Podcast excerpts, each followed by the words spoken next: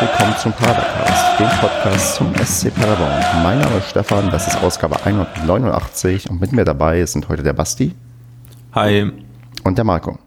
Guten Abend.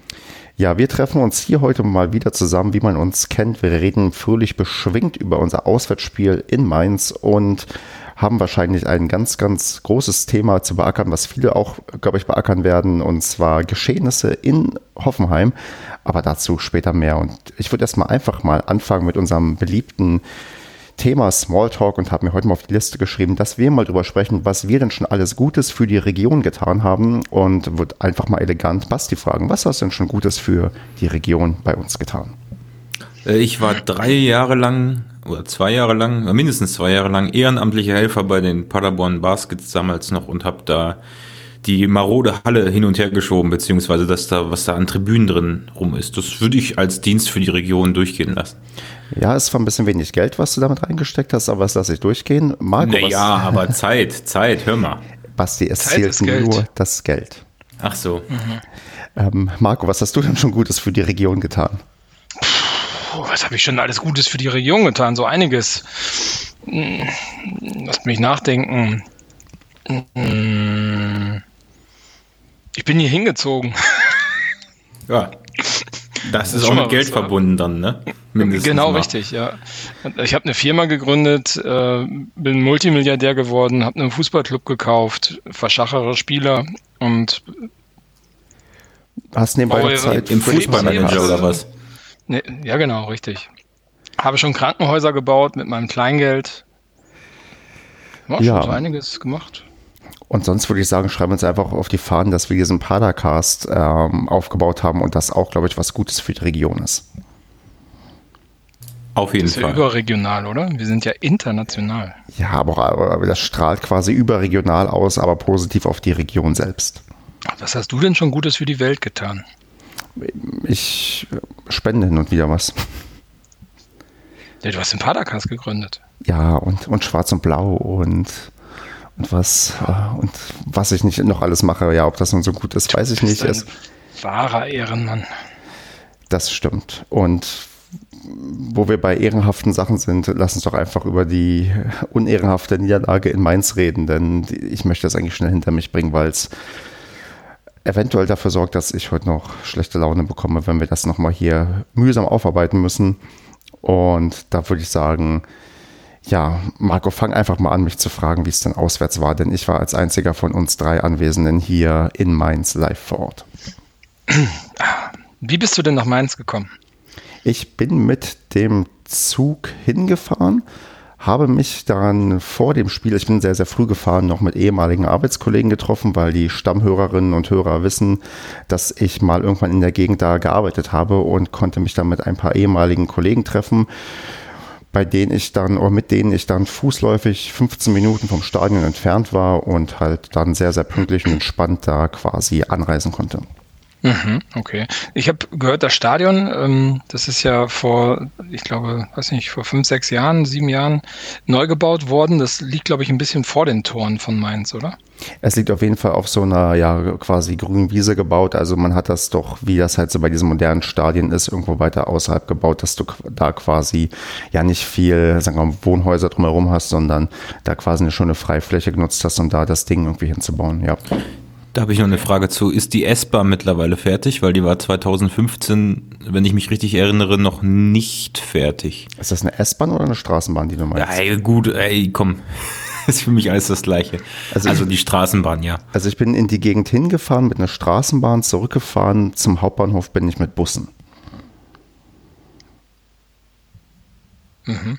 Ist die eine One-Way? Nee, ich glaube, die geht auch zurück, aber ich, ähm, dann, dann lobe ich jetzt schon mal die Abreise, denn ich bin halt nach Abpfiff halt mit den, äh, mit den Bussen zurückgefahren und das ist wirklich da großartig gelöst. Also so, so schwer und äh, manche Abreisen sind von gewissen Stadien.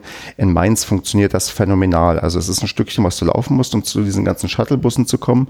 Aber dadurch, dass das so ein Stückchen ist, entzerrt sich das auch einigermaßen und du musst halt also überhaupt nicht lange warten, bis du an den Bus einsteigen konntest. Also das war wirklich ähm, echt cool, da irgendwie ja wieder, wieder wegzukommen. Also das war recht, das haben die sehr komfortabel gemacht. Das kann man eigentlich nur loben. Das funktioniert, ich würde sagen, ja ähnlich gut wie bei uns, weil bei uns steigst du auch sofort in den Bus ein und kommst weg. Und das ist bei Mainz quasi ganz genauso. Und das habe ich ja, wenn ihr euch erinnert, vor einer Woche in München noch ganz anders ähm, erzählen können, wie schlimm ich da die Abreise fand. Also das haben die da infrastrukturell recht gut gelöst, was halt der Vorteil ist, wenn du vernünftig so ein Stadion planst und auch vielleicht nicht so viele Zuschauer hast.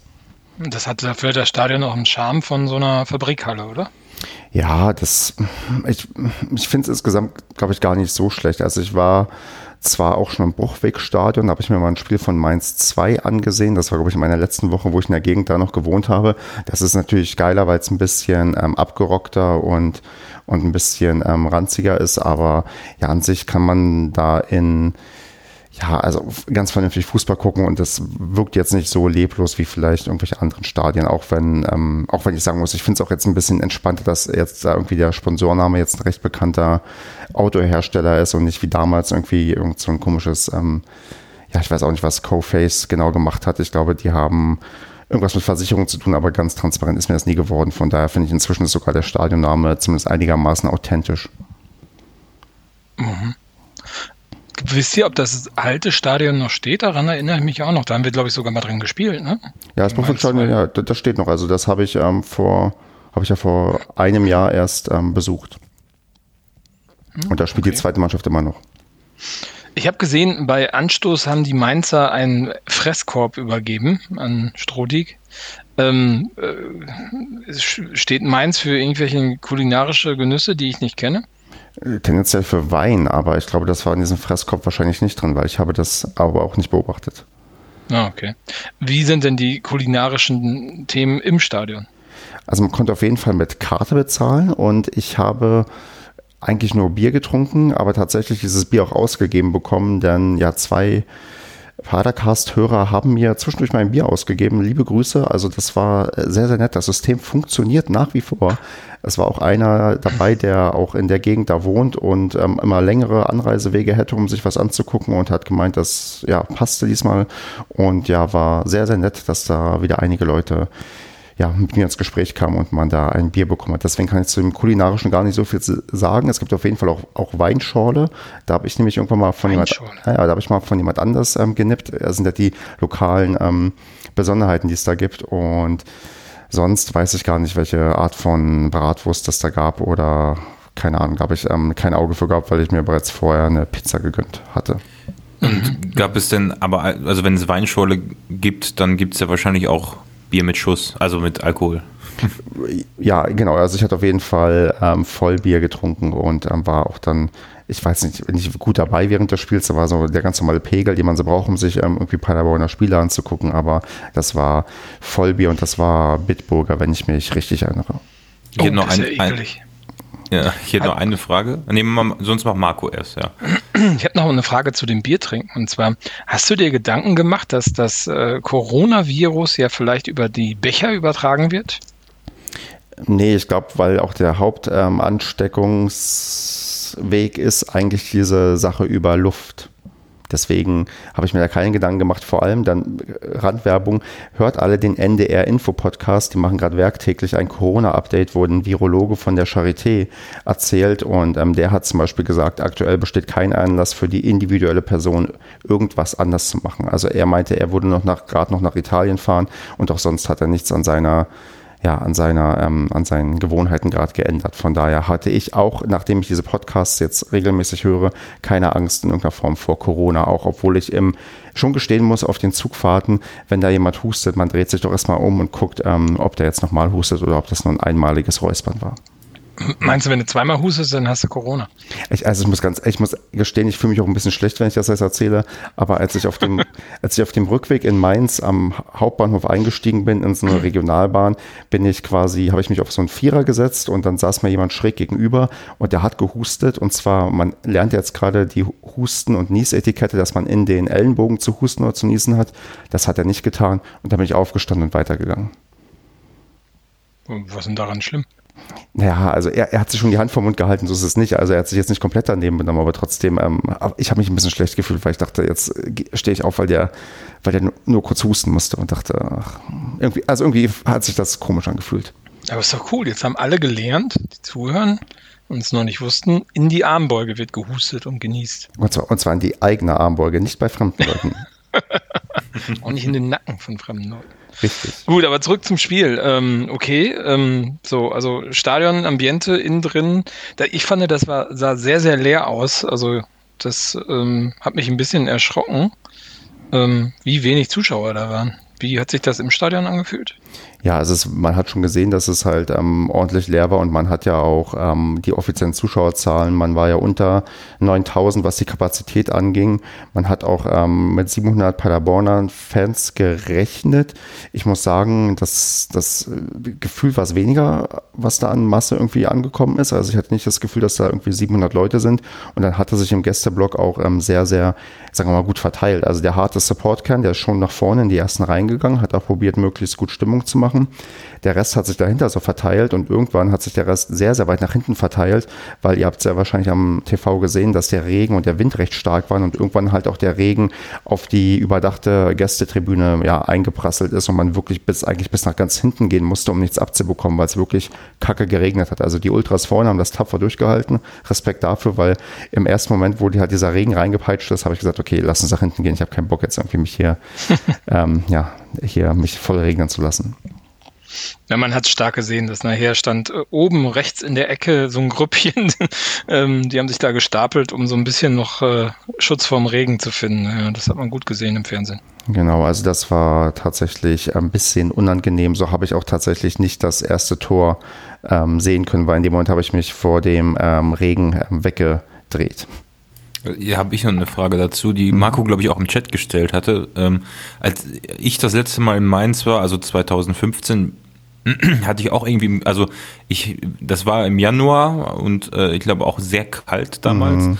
Und ich hatte noch irgendwie im Kopf, dass es wirklich, dass dieses Stadion sehr luftig ist, also dass es da extrem zieht, was ja auch damit zu tun hat, dass du, wie du vorhin schon gesagt hast, ähm, dass es auf, auf dem freien Feld steht quasi. Also da ringsherum ist ja quasi nichts.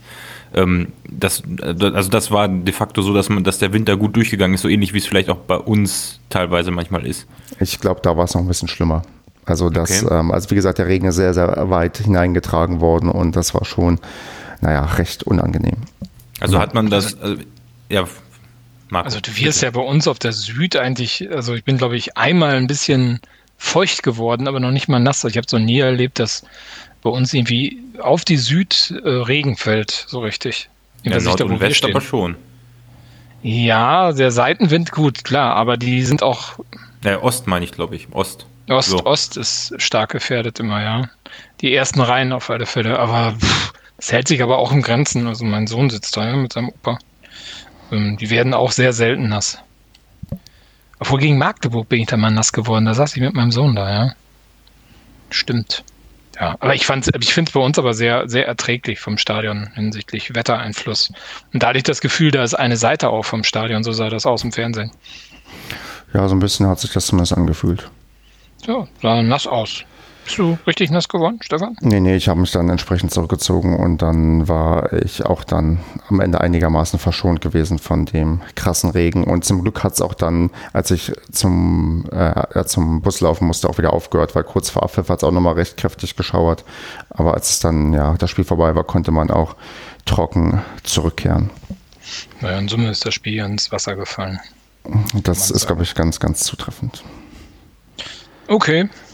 Ansonsten hat mich das wenig beeindruckt im Fernsehen, was ich so vom Stadion und von der Stimmung gesehen habe. Ja, das kann man, glaube ich, ähm, ja, ist jetzt unterer Bundesliga-Standard, den man da erlebt. Ja. Okay, wollen wir zum Sportlichen übergehen?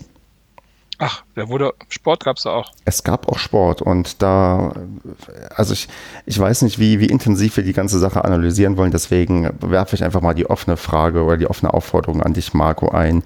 Wie war es denn? Und Basti kann dann darauf antworten. Und ich halte mich erstmal zurück und rufe nur was rein, wenn ich, wenn ich äh, fundierte Anmerkungen dazu habe. Scheiße, würde ich sagen. Also, also mir fehlen da jegliche Worte für, wenn ich mir überlege, wie wir davor die Woche gegen Bayern doch gespielt haben, wie konzentriert und zielstrebig das war und äh, wie effizient das auch nach vorne war, was da gemacht worden ist. Und wenn ich das sehe, was da in Mainz eigentlich fast, naja, am Anfang sah es eigentlich noch ging so aus. Ähm, mhm. Aber okay. so nach zehn Minuten hatte ich schon das Gefühl, da war ging so dann auch vorbei. Ähm, das fand ich schon erschütternd, was ich da sehen musste. Also ich fand nicht, dass man, naja, eigentlich über 90 Minuten das Gefühl hatte, dass hier jemand gewinnen möchte, also dass die Paderborner gewinnen möchten. Ich hatte das Gefühl, dass die Körpersprache, ich glaube, du hast ja das hast ja mehrfach geschrieben im Chat, von Anfang an nicht danach aussah, als wollte man gewinnen. Ich hatte auch das Gefühl, dass man es teilweise nicht ernst genommen hat. Also wie man auch in die Zweikämpfe gegangen ist, das war seltsam und nach vorne war eine Vollkatastrophe, da ist ja gar nichts gelaufen. Und wenn du dann hinten solche Fehler machst, ne, das ist natürlich auch, also, pff, was willst du dazu sagen, ey? Selten so scheiße gespielt die Saison. Also ich hatte mir am Anfang vorgenommen, wenn ich schon nur zu Hause vor der Glotze sitze, dass ich mir ein paar Notizen zumindest mache, damit wir über dieses, wie ich vorher dachte, fulminante Spiel mit einem hohen Sieg von uns äh, dann ausführlich berichten können und uns Lobpreisen können. Das habe ich ungefähr nach naja, ich guck mal hier 25 Minuten auf, aufgehört, sodass ich nur vier Sachen aufgeschrieben habe. Aber was mir auf jeden Fall aufgefallen ist, ist, dass wir absolut schwach ins Spiel gekommen sind. Also das fand ich wirklich äh, bis zur dritten, wir hatten dann immer so zwei, drei, also die ersten 20 Minuten, glaube ich, ein, zweimal eine Chance, wo Jimmy über links was halbwegs Gutes zustande bekommen hat, aber dann letztendlich auch den Ball, ja, nicht optimal abgelegt hat oder beziehungsweise sich zu weit vorgelegt hat. Das kam ein paar Mal vor, aber war immerhin noch so der Lichtblick und dazwischen schon am Anfang der Riesenfehler von Strodig bei einem Rückpass oder von Jans auf Strodig und dann hat Strodig ganz schlecht ausgesehen. Und ich habe dann aufgeschrieben, einfach nur noch ängstlicher Spielaufbau. Und das hat sich eigentlich bis zum Ende komplett durchgezogen. Also ängstlich, ideenlos.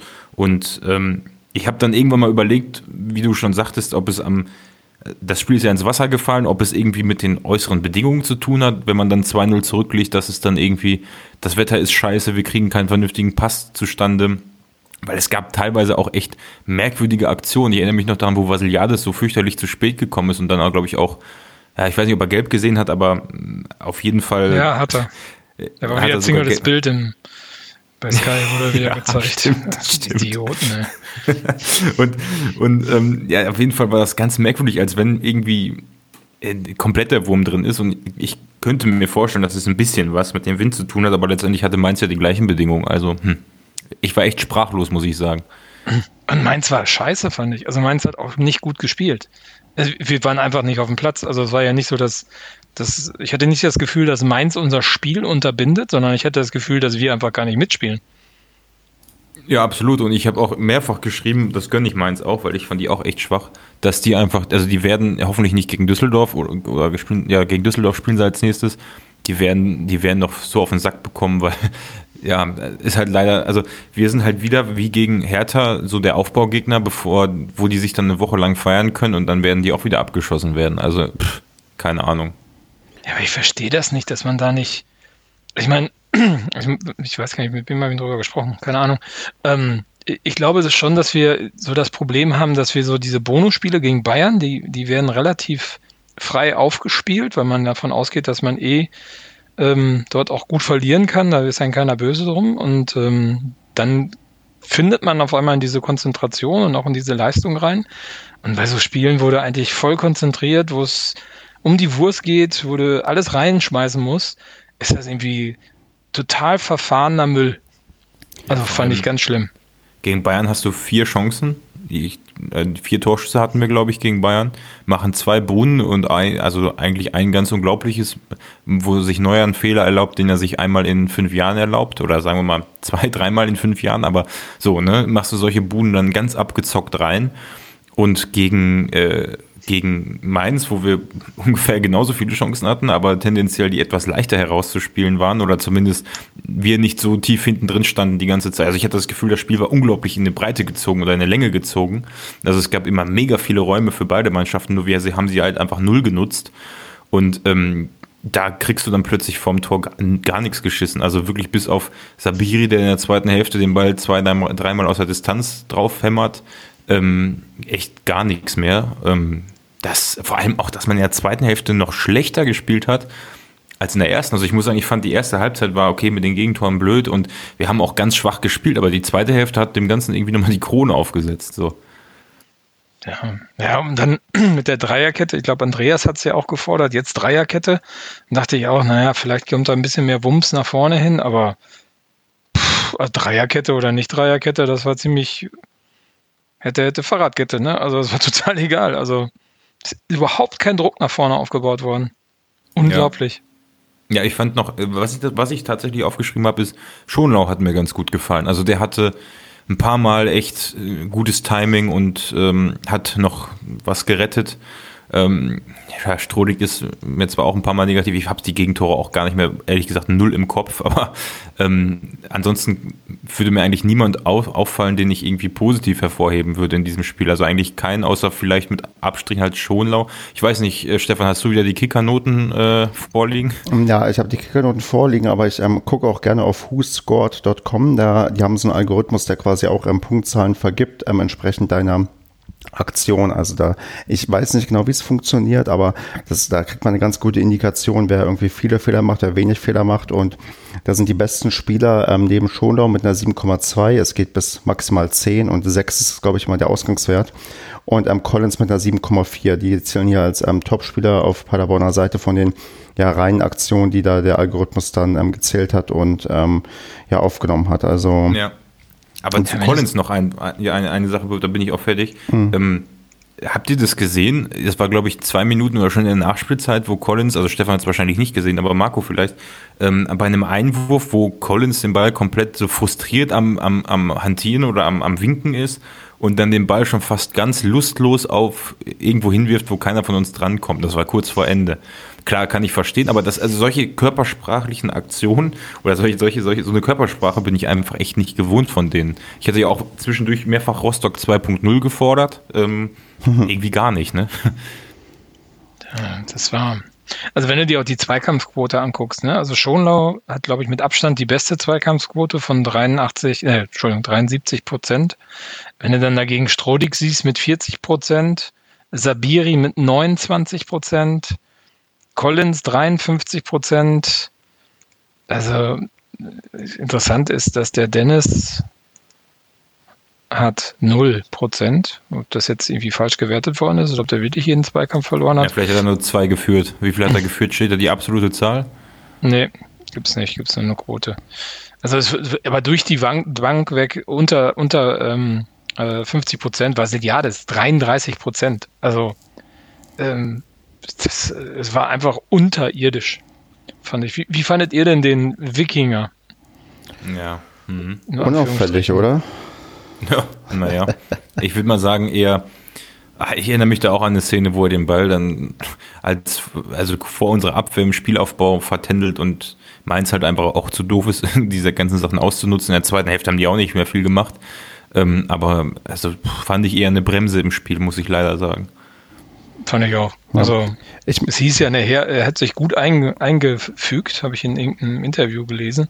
Fand ich ja. eher so. Gut eingefügt war so ein Neutrum, Fremdkörper, haben alle Scheiße gespielt, er hat auch Scheiße gespielt. Man muss ja auch sagen, was mir auffällt, dass auch recht früh eingesehen wurde, dass das so nicht funktioniert, weil ich finde, dass ein äh, Baumgarten in der 56. Minute einen Doppelwechsel durchführt. Das habe ich bisher auch ich sag mal lange nicht mehr gesehen, vielleicht noch nie gesehen, dass er so früh bereits zwei Leute ja quasi freiwillig taktisch auswechselt, um da was umzustellen, weil ähm, daran siehst du ganz gut, er hat gemerkt, das funktioniert nicht und dass auch jetzt ähm, ja irgendwas machen muss, weil er wusste ganz genau, okay, hier, wir sollten hier eigentlich nicht verlieren und hat dann nochmal quasi ja das Risiko einge ja, eingegangen, nochmal komplett was anderes zu machen, hat aber auch leider nicht gefruchtet. Ja, null, ja, was, ne? ja. was, was ich finde, was man hier gesehen hat, ist, ähm, und so realistisch kann man sein, finde ich. Ich weiß nicht, ob, ob äh, ich bin immer schon so schnell wieder im Absingen von, von, von, von, der, von der Bundesliga, aber du hast halt gesehen, dass du hier eine durchschnittliche Zweitligamannschaft hast, die ein paar gute Spieler hat. Also ich meine, nehmen wir mal so einen Sabiri, der hat sicher gute Spiele bei uns gemacht. Ihr würdet mir eher zustimmen, dass er wahrscheinlich eher mehr schlechte Spiele gemacht hat oder nicht so toll war. Aber trotzdem kann der ja was, aber fügt sich einfach überhaupt null, mit seiner Einwechslung hat sich null eingefügt, hat nichts gebracht nach vorne, hat viel versucht, aber kopflose Aktion und auch so ein Vasiliades und die ganzen Komponenten haben hier überhaupt nicht ineinander gegriffen. Und das in der zweiten Liga, bei so einem Zweitligaspiel, äh, wäre das, glaube ich, nicht ganz so schlimm. Also dann ich sag mal so, du, du, in der Bundesliga wirst du da halt einfach auch von einem ganz schlechten Mainz halt locker mal einfach 2-0 abgefertigt und fertig aus. So, und in der zweiten Liga können, können, kann so eine Leistung immer noch zu einem Unentschieden führen. Da wird man sagen, haben nicht so gut gespielt und passiert und halb so wild. Und das finde ich, hat man ganz gut gesehen, dass wenn nicht die Komponenten bei uns alle zusammengreifen, so wie es gegen Bayern ganz gut geklappt hat, dann ist einfach nichts drin. Ja, und so sieht man es ja dann auch langsam in der Tabelle, dass da nicht mehr viel drin sein wird. Also du siehst, jetzt haben wir neun Punkte Abstand auf Platz 15, was quasi heißt, dieser, diesen Platz holen wir nicht mehr ein. Also wir werden nicht irgendwie drei Siege mehr holen als, ich glaube, ähm, wer ist denn eigentlich auf dem... Mainz. Genau, wir werden nicht drei Siege mehr holen als Mainz in den letzten zehn Spielen. Das kannst du, glaube ich, ausschließen und haben halt noch fünf Punkte auf Platz 16. Und ähm, obwohl wir noch gegen Düsseldorf spielen, sehe ich auch nicht, dass wir die noch aufholen. Also ich hatte ja eigentlich vor dem Main-Spiel gesagt, mindestens sechs Punkte aus den nächsten drei Spielen. Das würde jetzt bedeuten, wir müssen gegen Köln und Düsseldorf gewinnen. Und das sehe ich ehrlich gesagt gerade nicht, weil Köln ist gerade richtig gut drauf. Guckt euch mal an, wie viele Tore die gerade schießen. Wenn, wenn jetzt mal vielleicht das Spiel gegen die Bayern ausnimmst, aber die gewinnen hier mit 3-0, 5-0 und was weiß ich. Und da werden wir gnadenlos untergehen. Und gegen Düsseldorf, ja gut, da werden wir gucken, was passiert. Aber ich befürchte fast, dass es dass uns jetzt quasi zehn Abschiedsspiele, aber nicht mehr zehn Endspiele bevorstehen, sondern dass, ja, das ist das so ziemlich gewesen. Also meine Hoffnung ist, ja, klein bis ähm, nicht mehr vorhanden. Naja, also gegen Köln kannst du ja sogar vielleicht noch sagen, da haben wir den, äh, den äh, Top-Bonus äh, und da machen wir ein gutes Spiel gegen, verlieren dann aber unglücklich 3-2 in der 92. Minute. Ähm, gegen Düsseldorf wirst du dann abgelattet mit 3-0 oder so. Also. Ich glaube sogar, also Düsseldorf, da gewinnen wir eigentlich immer, aber ich glaube, es bringt trotzdem nichts mehr, weil wir gegen Köln schon verlieren. Dann gewinnt Düsseldorf vielleicht parallel gegen Mainz, dann sind es plötzlich acht Punkte und da bringt so ein Sieg auch noch fünf Punkte und dann irgendwie das noch einzuholen. Also ich, ich, und auch selbst wenn wir auf zwei Punkte rankommen, ich sehe da irgendwie gerade schwarz, dass wir das irgendwie noch ähm, hinbekommen. Also ich, ich, ich habe so ein bisschen den Glauben verloren, weil wir einfach keine konstante Leistung hinbringen. Also ist ja das, was wir alle befürchtet hatten. Wir spielen gut gegen Bayern, halten uns da gut, holen keine Punkte und in der darauffolgenden Woche verkacken wir es total. Das ist ja nicht das erste Mal, dass genau das passiert ist. Und ähm, dann sei es vielleicht irgendwie die, die Nervosität, weil du denkst, jetzt müssen wir punkten oder die weiß nicht, die Einstellungssache, dass die irgendwie bei den Top-Mannschaften doch besser stimmt, weil du unbekümmert da irgendwie aufspielen kannst. Aber, oder dann ist es vielleicht am Ende doch die individuelle Leistung, die man sowieso nicht bringen kann, was ja auch alles kein Problem ist. Aber ich glaube, man muss sich da jetzt wirklich sehr, sehr ja auch als Fan damit langsam anfreunden, okay, dass ähm, alle Hoffnung, die wir hatten, dass wir irgendwie doch auf magische Art und Weise die Klasse halten, die, die, die schwindet und man sollte sich doch, glaube ich, realistisch auf ein ja, auf, ein, auf eine nächste Saison in der zweiten Liga einrichten und auch vielleicht, ja, keine Ahnung, ähm, mal langsam so Signale auch von, weiß nicht, Transfers oder von ähm, Vertragsverlängerungen sehen, dass man auch sieht, dass man auch vorbereitet ist auf diesen, diesen Weg irgendwie in die zweite Liga, damit man das Publikum irgendwie auch ja, weiter hinter sich hat, weil wir wissen ja alle, wie empfindlich da manchmal doch die Leute gerade bei Heimspielen dann aus irgendwelchen Gründen von der Haupttribüne reagieren, wenn man nicht ja, so spielt, wie man es irgendwie sich wünscht. Naja, vielleicht war der Fakt, dass der Samuel mitgespielt hat, auch schon so ein bisschen ein Ausprobieren für eine nächste Saison. Das mag sein. Vielleicht, vielleicht sieht man das jetzt öfters, dass hm. halt die neueren Spieler dort reinkommen. Die quasi auch ligaunabhängig bei uns unterschrieben haben und auch keine äh, zeitnahe Ausstiegsklausel ja. oder so haben. Ja, das kann durchaus sein, dass du vielleicht hm. sogar recht, dass das vielleicht schon das erste Zeichen war, dass es in die Richtung geht und dass wir vielleicht noch öfters sehr überraschende Aufstellungen sehen werden in nächster Zeit. Ja, Finde ich gar nicht davon so schlimm. Ausgehen, Du kannst davon ausgehen, dass so ein Basiliades äh, uns verlassen wird. Du kannst davon ausgehen, dass so ein Collins geht. Ich weiß nicht, ob er dann in die Premier League endlich wechseln kann. Und ähm, ja, vielleicht noch so der ein oder andere vorne, der, der uns verlassen wird. Ähm, und ja, ich glaube, dass man da auch schon nach vorne hin plant, mhm. in die neue Saison rein. Was ich halt unheimlich schade finde, ist, dass wir ja immer wieder beweisen in Schalke, in Dortmund, gegen München oder gegen die Bayern, ähm, dass wir das Potenzial ja eigentlich haben, sogar solche wirklich absolut überlegenen Gegnern zumindest Paroli zu bieten oder auch zu Hause gegen Leipzig das Spiel, ne? dass man da noch drankommt. Ne? Also das, das, äh, da geht ja was. Und dann, dass du gegen so Kackbratzenmannschaften wie Hertha oder wie Mainz und äh, auch dann, wenn Düsseldorf da ist und ey, auch so Wolfsburg, ey, die haben auch so, so beschissen gespielt und dann verlierst du gegen die. Das ist einfach, wenn das jetzt irgendwie, wenn du, wenn du sehen würdest, dass wir einfach durchweg unterlegen sind in einer Tour, ne, dann habe ich da auch gar kein Problem mit. Aber so ist es halt immer, wenn du denkst so, boah, es geht doch, warum geht's denn jetzt nicht? Hm. Das ist, finde ich, sehr deprimierend. Ja, ja ist, echt, ist echt heftig. Vor allem, was ich immer krass finde, ist, du siehst es wirklich direkt zu, Spiel, zu Spielbeginn meistens. Ne? Das, also zum, gut, das war jetzt gegen, gegen Mainz, war es wirklich so, da hatte ich von Anfang an das Gefühl, als das Spiel angepfiffen wurde, es wird gar nichts. Die ersten Minuten direkt, es wird gar nichts. Gegen, ja gut, gegen Wolfsburg, ja, eigentlich war es gegen Wolfsburg ja genau andersrum. Gegen Wolfsburg hatte man das Gefühl, äh, wir sind deutlich überlegen.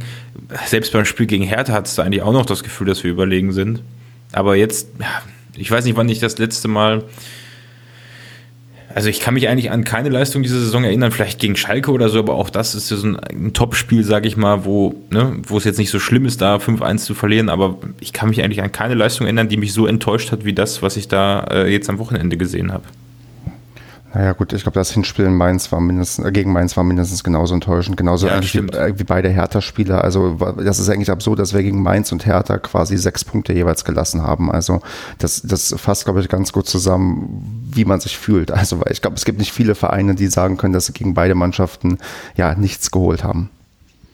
Aber mal gar nichts. Ja, und das ist, das ist, glaube ich, das Deprimierende. Und wir, wir haben es ja gesagt, es gibt bei anderen Mannschaften da, da hält man wunderbar mit, punktet sogar irgendwie und bei diesen ja, schlechten Mannschaften. Es ist ja, es ist sehr bezeichnend auch, dass die beiden Mannschaften, die direkt vor uns sind, auch gegen uns quasi verloren haben bisher ihre beiden Partien.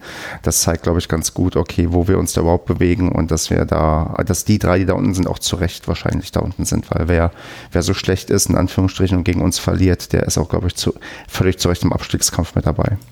Hm, naja, gut. Ich sag mal so, wir können froh sein, dass Bremen so ein schlechtes Jahr erwischt.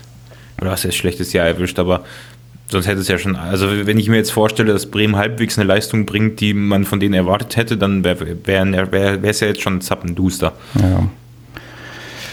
ja gut, aber die werden sich auch wieder, die werden auch einen Lauf kriegen, pass mal auf. Die werden auch mal zwei, drei Spiele gewinnen.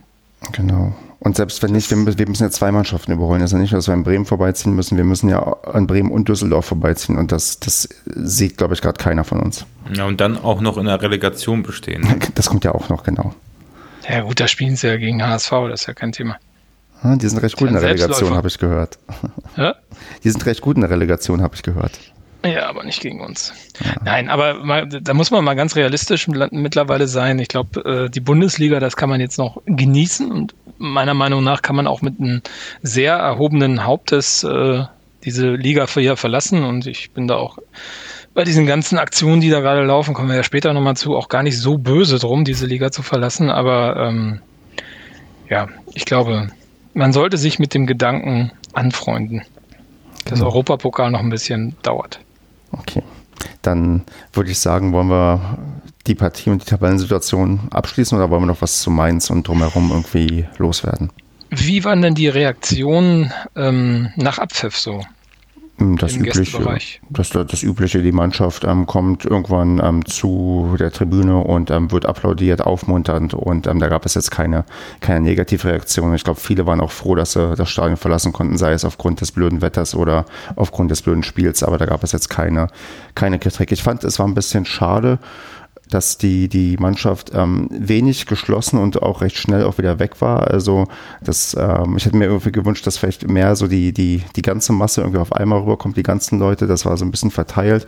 Weiß nicht, ob das jetzt irgendwie dem, dem Spielverlauf geschuldet war oder dem blöden Wetter. Das wäre vielleicht noch ein bisschen cooler gewesen, wenn man da ein bisschen mehr ja, Geschlossenheit demonstriert hätte. Aber es war jetzt irgendwie nicht, dass ich sagen würde, dass da ja, Negativreaktionen irgendwie waren. Das ist halt das, wie wir es äh, gerade auswärts immer erlebt haben, dass da kein ja keine boshaften Gesten kommen oder äh, bösen Aussagen, sondern dass man da immer noch weiß, okay, man gehört ja eigentlich nicht hin, man schlägt sich im Rahmen seiner Möglichkeiten dann, wie man sich halt schlägt und dann, dann ist das nur, ja, ja, ein aufmunternden Applaus wert und nichts anderes.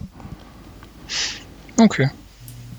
Ja, ich glaube aber auch, dass man jetzt sagen kann, dass das Spiel schon der Knackpunkt ist, wo man, also ich würde hier falls es zum Abstieg kommt, dann wirklich auch den bei diesem Spiel, also natürlich ist nicht, nicht nur dieses Spiel verantwortlich, aber dieses Mentale, dass man so ein bisschen den Mut verliert, würde ich an diesem Spiel schon dann festmachen. Könnte ich mir gut vorstellen. Also ist jetzt, ich bin jetzt gespannt, wie jetzt die Reaktion gegen Köln auf, ausfällt. Also Köln ist ja kein unschlagbarer Gegner, auch in dieser Form nicht. Ähm, und ich bin mir sicher, wenn wir in einer guten Verfassung sind, so wie wir es in der letzten Saison waren und teilweise auch in dieser Saison, dann könnte man da allemal was holen. Aber mit dem Vorspiel jetzt gegen Mainz bedarf es jetzt, glaube ich, einer großen Charakterstärke, die uns jetzt die letzten drei Jahre immer ausgezeichnet hat, um da jetzt ähm, so eine Kehrtwende zu schaffen. Und wenn die nicht kommt, dann ist, glaube ich, spätestens der Zug abgefahren. Und ähm, dann ist es auch interessant zu sehen, wie, ja, wie, wie, wie, ob jetzt viel auseinanderfällt oder ob ähm, wir im Prinzip das schaffen, was ich eigentlich auch von Steffen Baumgart erwarte und auch denke, dass er das schafft, die Mannschaft zusammenzuhalten, neue Sachen auszuprobieren, ganz professionell sich auf die nächste Saison mit. Ich finde es gar nicht so schlecht, wenn dann neue, wenn dann im Prinzip ist es eine gewisse Art von Wettbewerbsverzerrung, wenn wir einfach alle auf den Platz schmeißen, die nächstes Jahr spielen werden und die unsere guten Spiele, aber das werden sie ja auch nicht tun, die wollen ja noch teuer verkaufen ähm, schont oder, oder eben nicht mehr spielen lässt. Aber ich kann mir da vieles vorstellen, was möglich ist und bin echt gespannt, wie das jetzt die nächsten Wochen weitergeht. Und ich hoffe, dass die Mannschaft mehr Optimismus verbreitet, als wir es tun. Da mache ich mal ein bisschen Mut. Ähm, von den ähm, vier letzten Partien der Kölner ähm, lese ich mal drei Ergebnisse vor, und zwar 3 zu 0, 5 zu 0 und 4 zu 0. Und zwischendurch ist eine Niederlage gegen die Bayern mit 1 zu 4. Also die Kölner könnten recht schwer zu besiegen sein, wenn die diese Form ja. weiter abrufen.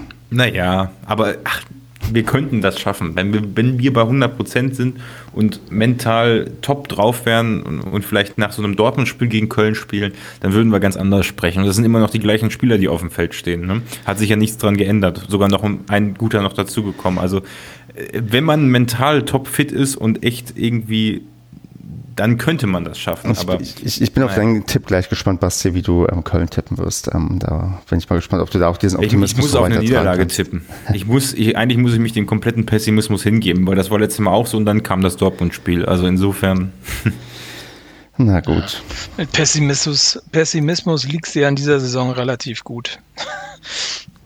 Hätte ich das mal vorher gewusst, hätte ich auch meine Wetten anders platziert. Tja. Ja. Ähm, ist euch eigentlich aufgefallen, dass der Evans nicht im Kader war? Das war jetzt das erste Mal, glaube ich, seitdem wir ihn hm. verpflichtet haben. Der hat auch in der Zweitmannschaft auch am Wochenende gespielt und da ein Tor erzielt. Oh.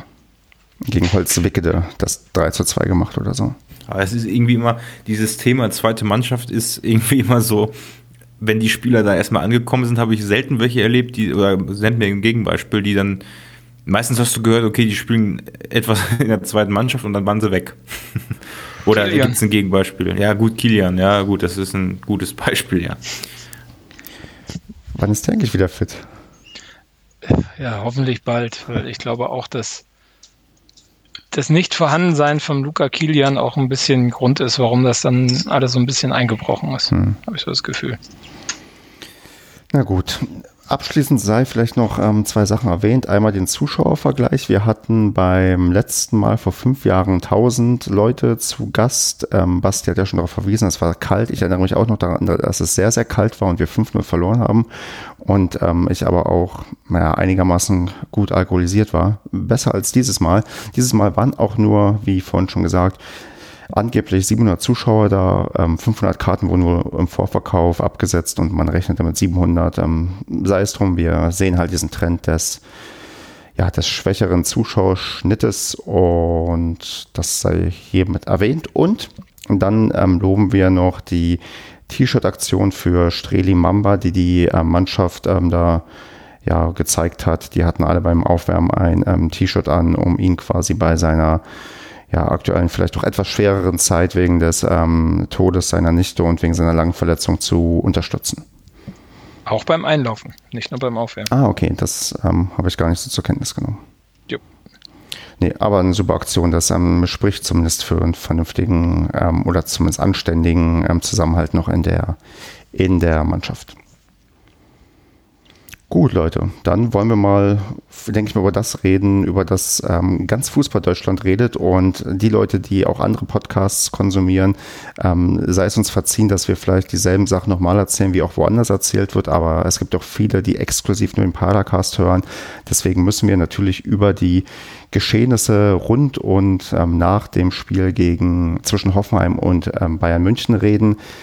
Da gab es ähm, zum wiederholten Male ein, äh, ein, ein Banner und ein Spruchband und ein ja, Bild von einem Dietmar Hopp Konterfei mit Fadenkreuz, was ich glaube jetzt, wenn man heute mitzählt, weil heute ist es wieder passiert bei Hannover gegen Kiel, bestimmt das die fünfte oder sechste ja, Fankurve ist, die dieses ähm, Bild benutzt.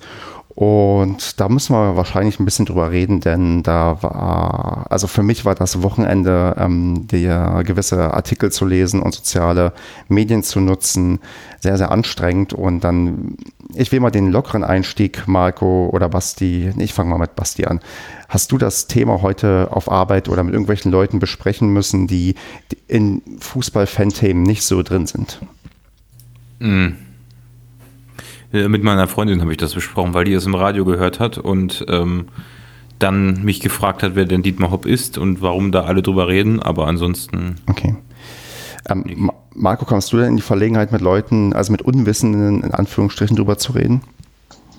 Ich habe direkt ähm, am Samstag mit Unwissenden darüber WhatsAppt, hm. ähm, denen das nicht so klar war. Aber jetzt verbal ausgetauscht. Ich war heute im Homeoffice und ähm, Nee, ich habe mit niemandem drüber gesprochen. Gut, dann ähm, würde ich vielleicht gerne einfach mal, weil da, also das ist das Erste, was ich einfach mal jetzt so kritisieren möchte und da vielleicht finden wir darüber irgendeinen Gesprächseinstieg und zwar, dass bei ganz, ganz vielen Medien und Überschriften nicht der Kontext hergestellt wurde, was eigentlich, also doch was passiert wurde, es wurde gesagt, aber warum es passiert ist, war nicht so ganz transparent, weil es wurde sehr, sehr viel darauf abgezielt, dass ähm, Dietmar Hopp kritisch in Fußballfanszenen gesehen wird. Das stimmt, glaube ich.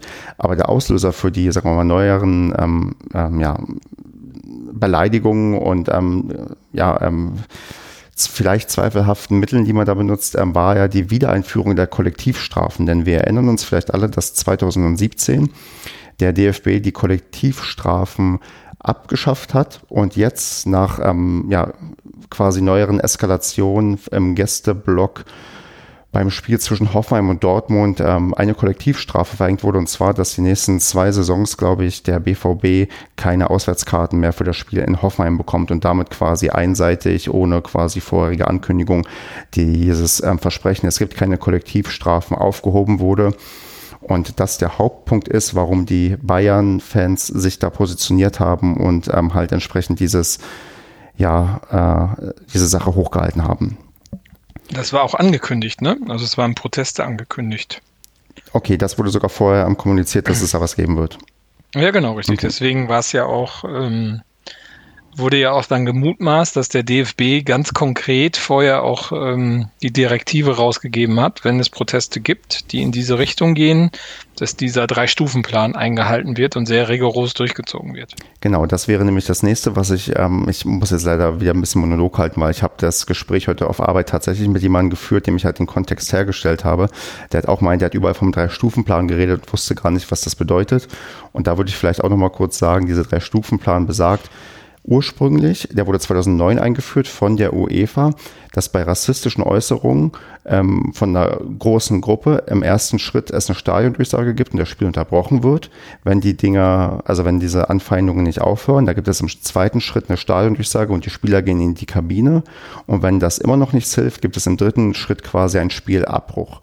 Und da hat jetzt in diesem Jahr die FIFA diese, ähm, diesen, diese Empfehlung übernommen und der DFB auch jetzt diese Empfehlung, jetzt nach zehn Jahren, nachdem das mal die UEFA vorgeschlagen hat, auch übernommen und hat das noch ausgedehnt auf ähm, jegliche beleidigenden Inhalte. Also es geht, ähm, ursprünglich ging es, glaube ich, tatsächlich nur um Rassismus, wenn ich das richtig recherchiert habe. Und das hat man jetzt quasi erweitert auch auf Beleidigungen und hat das jetzt erstmalig in der Form ähm, angewendet. Und da wurde wohl auch diese Woche die, wurden die Schiedsrichter unterrichtet, dass das konsequent zu ahnden ist. Wir wissen ja, dass bei den Schiedsrichtern in letzter Zeit öfters Neuigkeiten bei ähm, oder Neuerungen bei Entscheidungen und Regelauslegungen vorgenommen wurden, dass auch gesagt wurde, hier, das soll jetzt konsequent geahndet werden. Und ähm, das hat man halt dann gemacht. Und ja, das führte halt dann entsprechend zu ähm, sehr unverständnisvollen Reaktionen, weil man bei anderen Sachen den DFB bisher nicht so konsequent erlebt hat. Und ja, wir jetzt von der Situation stehen, dass sich da die Fronten sehr, sehr ähm, verhärtet haben und die Sachen sehr, sehr hochgeschaukelt haben, denn es gab im Anschluss diverse Solidarisierungsbekundungen von ja, diversen anderen Fanszenen, die halt ähm, ähnliche Sachen ähm, hochgehalten haben oder halt auch Statements abgegeben haben. Und jetzt, weiß nicht, Marco, wie ist denn dein Blick auf diese ganze Sache, nachdem ich jetzt ein bisschen probiert habe zu erzählen, woher das alles kommt? Ist halt, ich meine, der DFB verkackt halt mal wieder, ne? Also, das ist halt, also wenn man diese Szenen, also ich habe nach dem Abpfiff in Mainz, habe ich direkt umgeschaltet äh, ähm, zu Hoffenheim gegen Bayern und wenn du diese Szenen so siehst, ähm, also ich fand das sowas von lächerlich, ne? Also das, also das, das so durchzuziehen, wenn das passiert bei, bei einem Dietmar Hopp, ähm, ist so lächerlich und so so off, off, also so offensichtlich äh, verlogen, das ist unglaublich, ne? Also wie man das bisschen Reputation, was der DFB sich in den letzten, keine Ahnung, seit Grindel nicht mehr da ist, seit die Kollektivstrafen abgeschafft worden sind, seitdem man den ähm, den Fritz Keller dort als neuen Präsidenten auch sehr ominös, aber trotzdem äh, intronisiert hat. Der hat sich ja dann am Samstag auch nochmal selbst zerlegt, bis in alle Ewigkeiten. Aber ähm, also wie man sich so beschissen positionieren kann, ist unglaublich. Also genau. Das habe ich, also das ist, also ich weiß nicht, also wenn man jetzt auch nur ein ganz normaler Konsument, also ein, was ich, Familie, die gerne Fußball guckt und ins Stadion geht, wer da nur ein bisschen selbstreflektiert durch die Gegend rennt und äh, nur eins und eins zusammenzählen kann, der kann doch diese, diese Organisation nicht mehr ernst nehmen. Genau, also, denn, denn das, das, es gibt ähm, sehr, sehr guten ähm, äh, Kommentar bei ähm, Spiegel Online, der mit der Überschrift ähm, betitelt ist, ähm, plötzlich geht's oder irgendwie so in die Richtung, weil es geht halt um das Ding, dass jetzt plötzlich jeder entdeckt, oh ja, wir müssen ja was gegen Diskriminierung und Hass und was weiß ich im Stadion tun und sich ausgerechnet die wahrscheinlich privilegierteste Gruppe aussuchen kann, um das durchzusetzen. Und zwar ein, ähm, ja, diese ominösen alten weißen Männer, der auch noch Milliardär ist. Ja, das ist vielleicht, wenn du es darum geht, dass du Minderheiten schützen willst, nicht unbedingt die erste Gruppe, wo du mal ein Zeichen setzen solltest, sondern dass bei ähm, ähm, rassistischen Anfeindungen, bei sexistischen Anfeindungen, von mir aus auch bei Spielern, weil ein Timo Werner, der wurde nicht nur einmal als Hurensohn besungen, genauso wie ein Mario Gomez nach, ähm, als er bei Wolfsburg gespielt hatte, wurde auch mehrfach als Hurensohn besungen.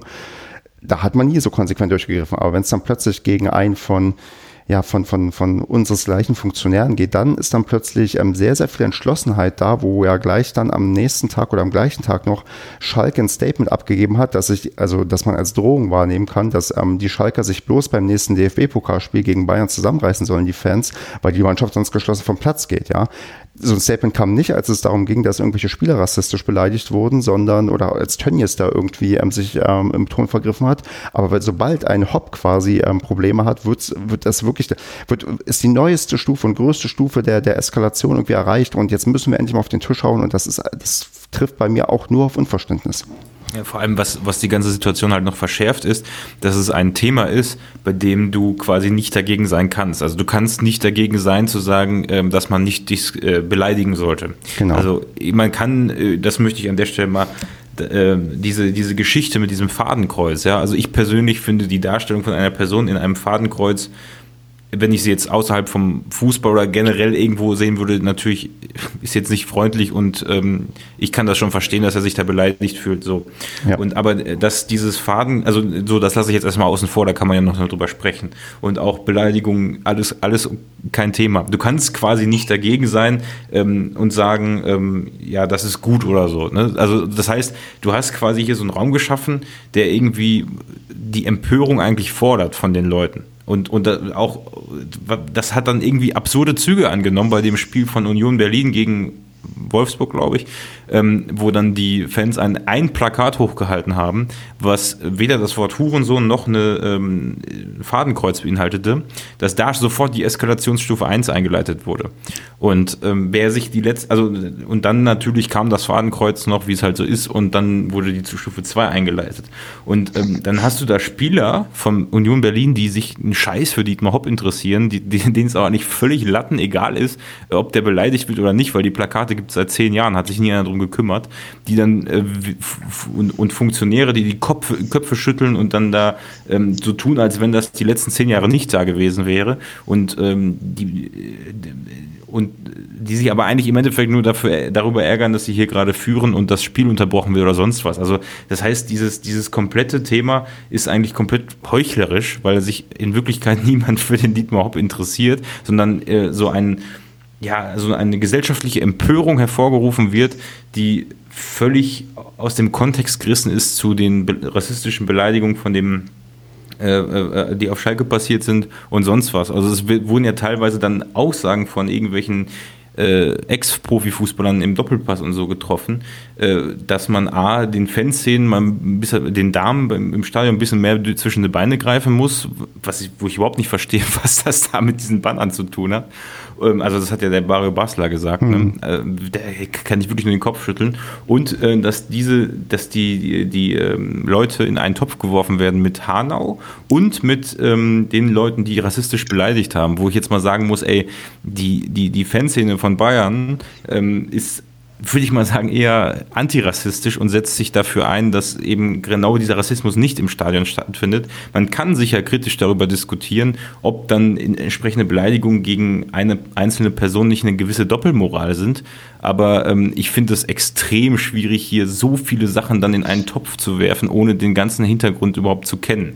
Also das ist echt unglaublich.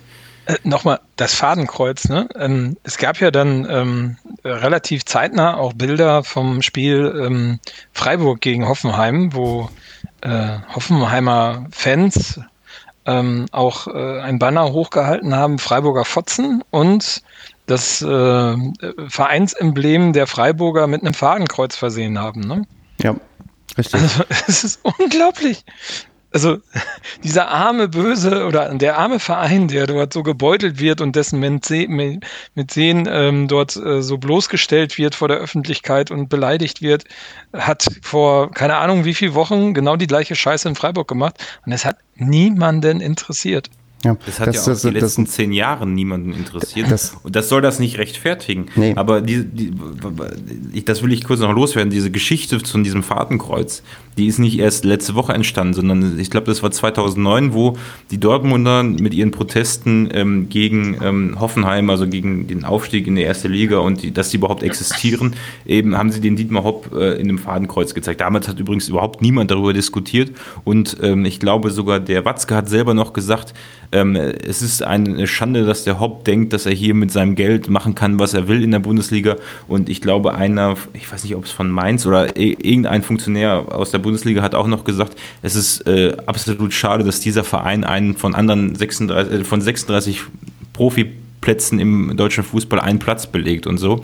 Das heißt, ähm, damals hat man A, äh, haben alle Funktionäre, die jetzt die Moralkeule schwingen, gegen Hoffenheim selber äh, geschossen, mit den gleichen Argumenten, die, ähm, die auch die Fans hatten. Die Fans haben die damals etwas, das Hurensohn-Wort ist auch damals schon gefallen, aber äh, das, wie gesagt, ne, du, du hast gerade so schön gesagt, ne, die, die Hoffenheimer verwenden das genauso, es verwendet jeder.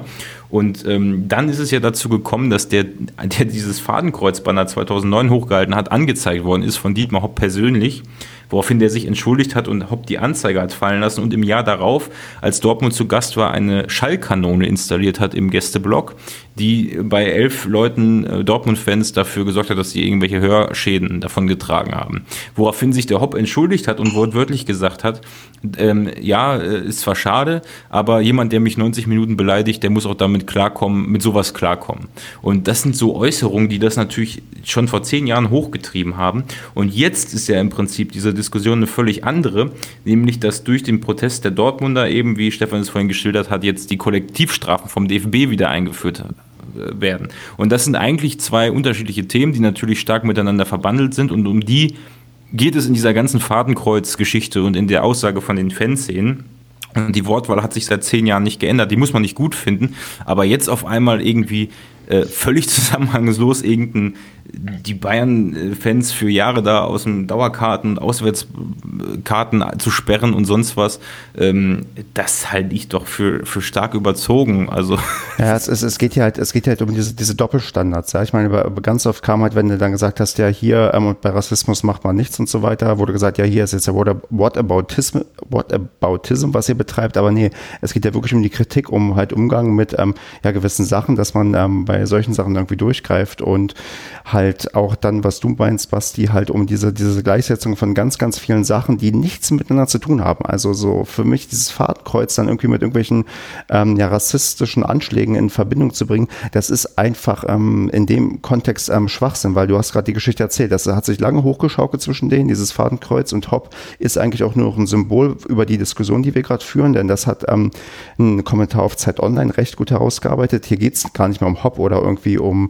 um, um, um, um, um Hoffenheim oder so. Es geht darum, ähm, quasi, wie, glaube ich, die ähm, Ultras sich sehen ähm, oder viele Fans sehen, die, dass die quasi als kritische Fans ins Stadion gehen und weiter ihre Meinung äußern wollen.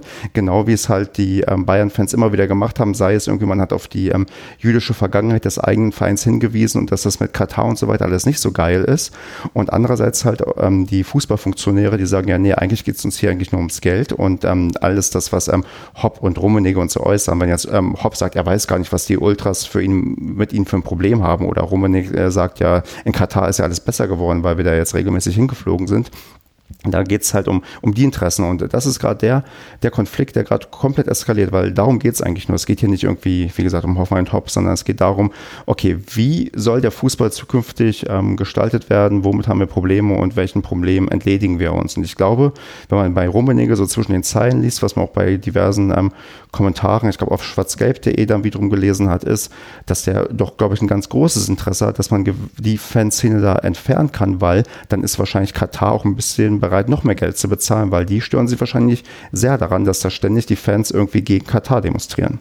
Ja, logisch, ja. klar. Das hat rein einen kommerziellen Hintergrund. Ja. Und das ist meiner Meinung nach auch rein ein Aufhänger um dort vermeintlich durchgreifen zu können. Ich meine, ja. man macht bei so vielen Sachen einfach die Augen zu und es geht dem DFB und äh, die DF der DFL rein darum, äh, den Gewinn zu maximieren und den deutschen Fußball kommerziell am besten darzustellen, wie es nur geht.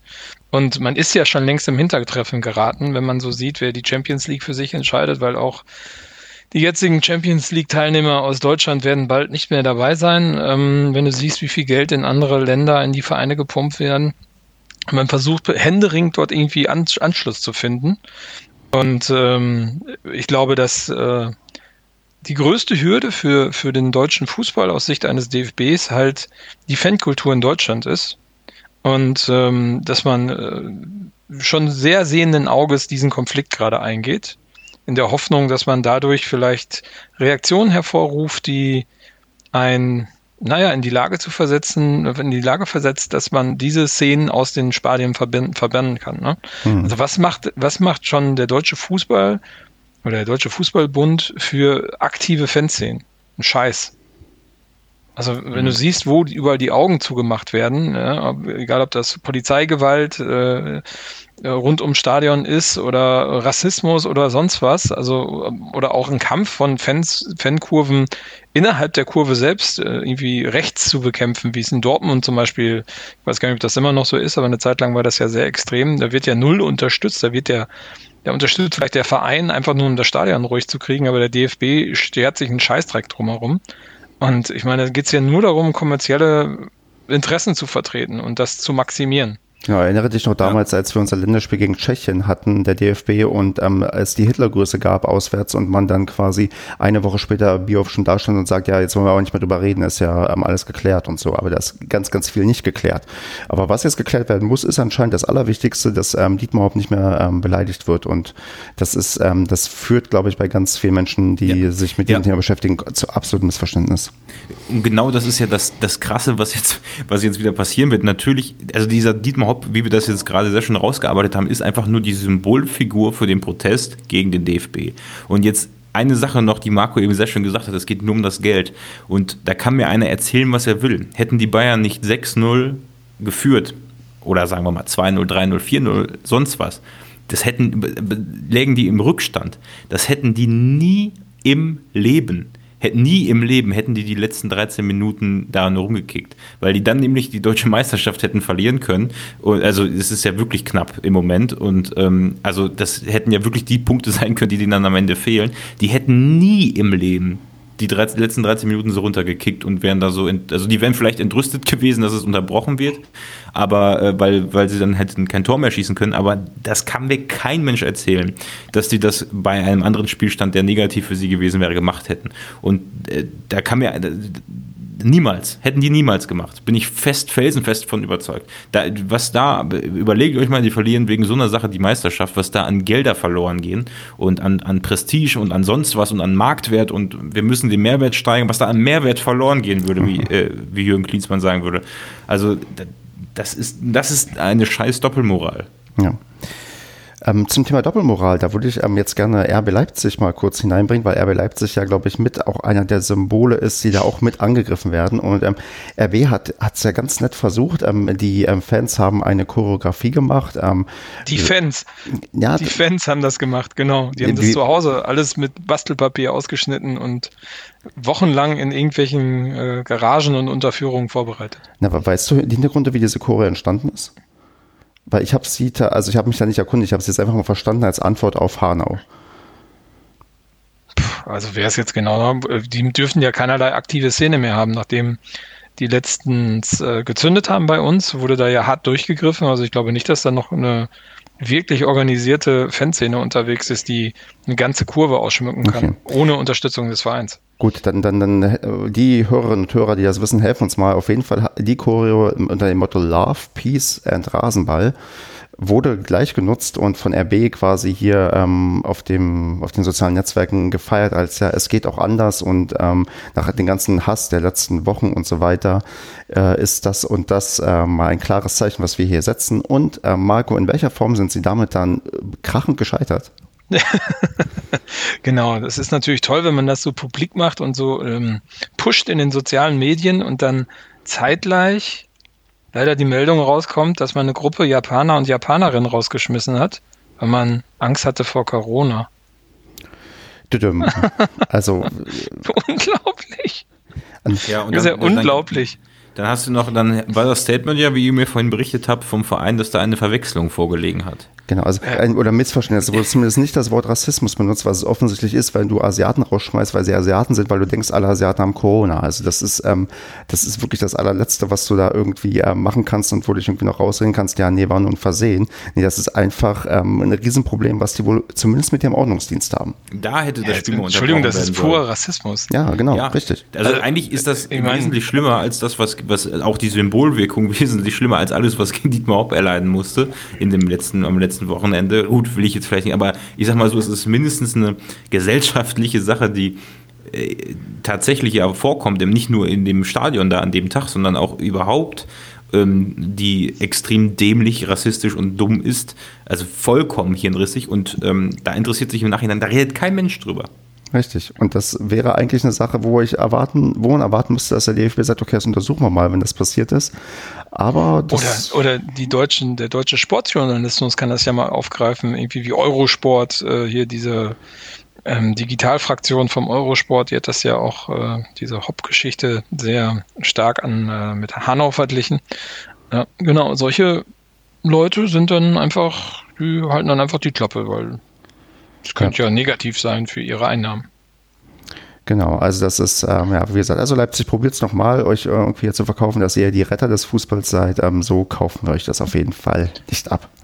Aber es ist ja, ich meine, das ist ja schockierend, wenn du siehst, und wenn du so ein Wochenende mal wieder Retroperspektive betrachtest, ein bisschen reflektierst, wie stark das Thema Kommerz im Fußball wirklich nach außen getragen wird und wie profitgierig da sowohl die Vereine sind, also ne, in der Bundesliga, wie auch der Verband an sich. Und da frage ich mich wirklich, ich habe es ja vorhin schon mal gesagt, ob es da wirklich erstrebenswert ist, in dieser ersten Liga zu spielen. Die Frage ist, ob es in der zweiten Perspektive so viel besser sein wird oder ob da nicht auch noch weitere quasi in der Form hochdrängen und da der Markt noch ähm, dichter besetzt wird und unser natürliches Biotop vielleicht doch eher die, wenn es nur ums Sportliche geht oder um die finanziellen Rahmenbedingungen, ähm, eigentlich nur die Regionalliga wäre. Hm, ja, gut, ist fraglich, aber ich glaube, dass die, das in, in Deutschland hat der Fußballbund schon arge Probleme, die Bundesliga so zu vermarkten, wie andere Länder ihre Ligen vermarkten. Also bis die zweite Liga da mal dran ist, ähm, dauert sehr lange. Und wenn du siehst, wie unfähig der DFB mit der dritten Liga ist, dort ein gescheites Vermarktungskonzept auf die Beine zu stellen, ist das, ähm, glaube ich, sehr schwierig oder sehr langfristig, bis da mal irgendwas passiert hinsichtlich äh, extremer Kommerzialisierung. Aber prinzipiell, das macht auch den, also es macht mir den Spaß am Fußball ziemlich kaputt. Und vor allen Dingen an der ersten Liga. Ich meine, ich gucke so schon keine ersten Liga, weil ich das, ja, weiß nicht, spricht mich einfach nicht so an, außer unsere Spiele. Und wenn ich dann überlege, was da am Wochenende passiert ist, da habe ich da überhaupt gar keinen Bock mehr zu. Und da dachten wir alle, dass der Video Assistant Referee uns das ähm, Ding kaputt macht. Und jetzt ist am Ende doch die, die, die Kommerzialisierung und ähm, die Auswüchse, dass man sich am Wochenende Hoffenheim gegen Augsburg angucken muss und nicht wie früher Lautern gegen Karlsruhe. Hey, man, ja. Das bleibt ja jetzt auch nicht im Raum stehen. Ne? Also, das wird ja spätestens am Freitag mit dem nächsten Spiel wieder aufgegriffen, das Thema. Und es wird sicherlich nicht abgeschwächt. Es wird ja schon im DFB-Pokal DFB jetzt ein, ohne Witz. Ah ja, genau. Der, der DFB, DFB der DFB freut sich, glaube ich, in Retro-Perspektive so sehr, dass das am Frankfurt-Spiel vom Montagabend abgesagt wurde, weil so haben sie noch mal, oder am Sonntagabend, weil so haben sie mal, äh, hatten die Frankfurter noch mal ein paar Tage mehr ähm, ähm, Pause, dass nicht da auch noch weiter eskaliert wurde. Von den Frankfurtern erwarte ich auch eine sehr angemessene Reaktion irgendwie von der Fanszene, dass die auch sehr klar zum Ausdruck bringt, wie sie auf die, auf die Sache blickt. Aber ich bin auch sehr gespannt, was in Paderborn passieren wird am Freitagabend. Also das ist vielleicht mal eine, eine Überleitung nochmal zu uns, weil wir dann indirekt von dem Thema irgendwie auch betroffen sind, weil ich glaube auch, ich würde auch erwarten, dass in Paderborn irgendein, zumindest irgendein Spruchband oder sowas hochgehalten wird. Ja, vor allen Dingen also von der Kölner Szene. Also das glaub, ist ja von beiden Seiten. Ja, genau, aber ich, von Köln kannst du, da kannst du mal von ausgehen, dass mhm. da was kommt. Weil das ist ja schon sehr, die sind ja schon sehr präsent und sind ja auch sehr links eingestellt, wenn ich das so richtig im Kopf habe. Also früher auf alle Fälle mal die ganze Kurve und ähm, da wird auf alle Fälle was kommen. Was ich auch richtig finde. Also das Thema ja. muss ja aufgegriffen werden. Richtig. Das, ja, ich, und wäre schade, wenn die Paderborner Szene das nicht aufgreift. Ja. Was ja, wäre denn, ähm, was wäre dann dein ähm, Spruchband, was du hochhalten würdest, Marco? Würdest du das, würdest das Fadenkreuz nehmen oder würdest du vielleicht, ähm, also was ich ja immer ganz nett finde, ist, was mir auffiel, also wenn man so ein bisschen liest, ähm, ähm, Hobbs ähm, Vater zum Beispiel war ja SA-Sturmführer in Hoffenheim und da wäre ich mal gespannt, was passieren würde, wenn man einfach ein Spruchband hochhält, wo drauf steht, ja, Hobbs Vater war SA-Sturmführer. Ich meine, es ist keine Beleidigung, es ist einfach nur eine Tatsache, die nochmal wiedergegeben wird, wie man darauf dann reagiert irgendwie. Also was, was man damit irgendwie anfängt. Ja, da, nee, glaube, da kann ich dir ganz egal. genau. Ich, ja? ich, ich, ich glaube, das, was du sagen wolltest, wollte ich auch sagen. Ich glaube, es ist völlig egal, was man hochhält ähm, es wird eh unterbrochen. Also man hat es ja bei dem Banner gegen äh, von Union gesehen, wo überhaupt nichts Schlimmes drauf stand, wo Stimmt. unterbrochen wurde.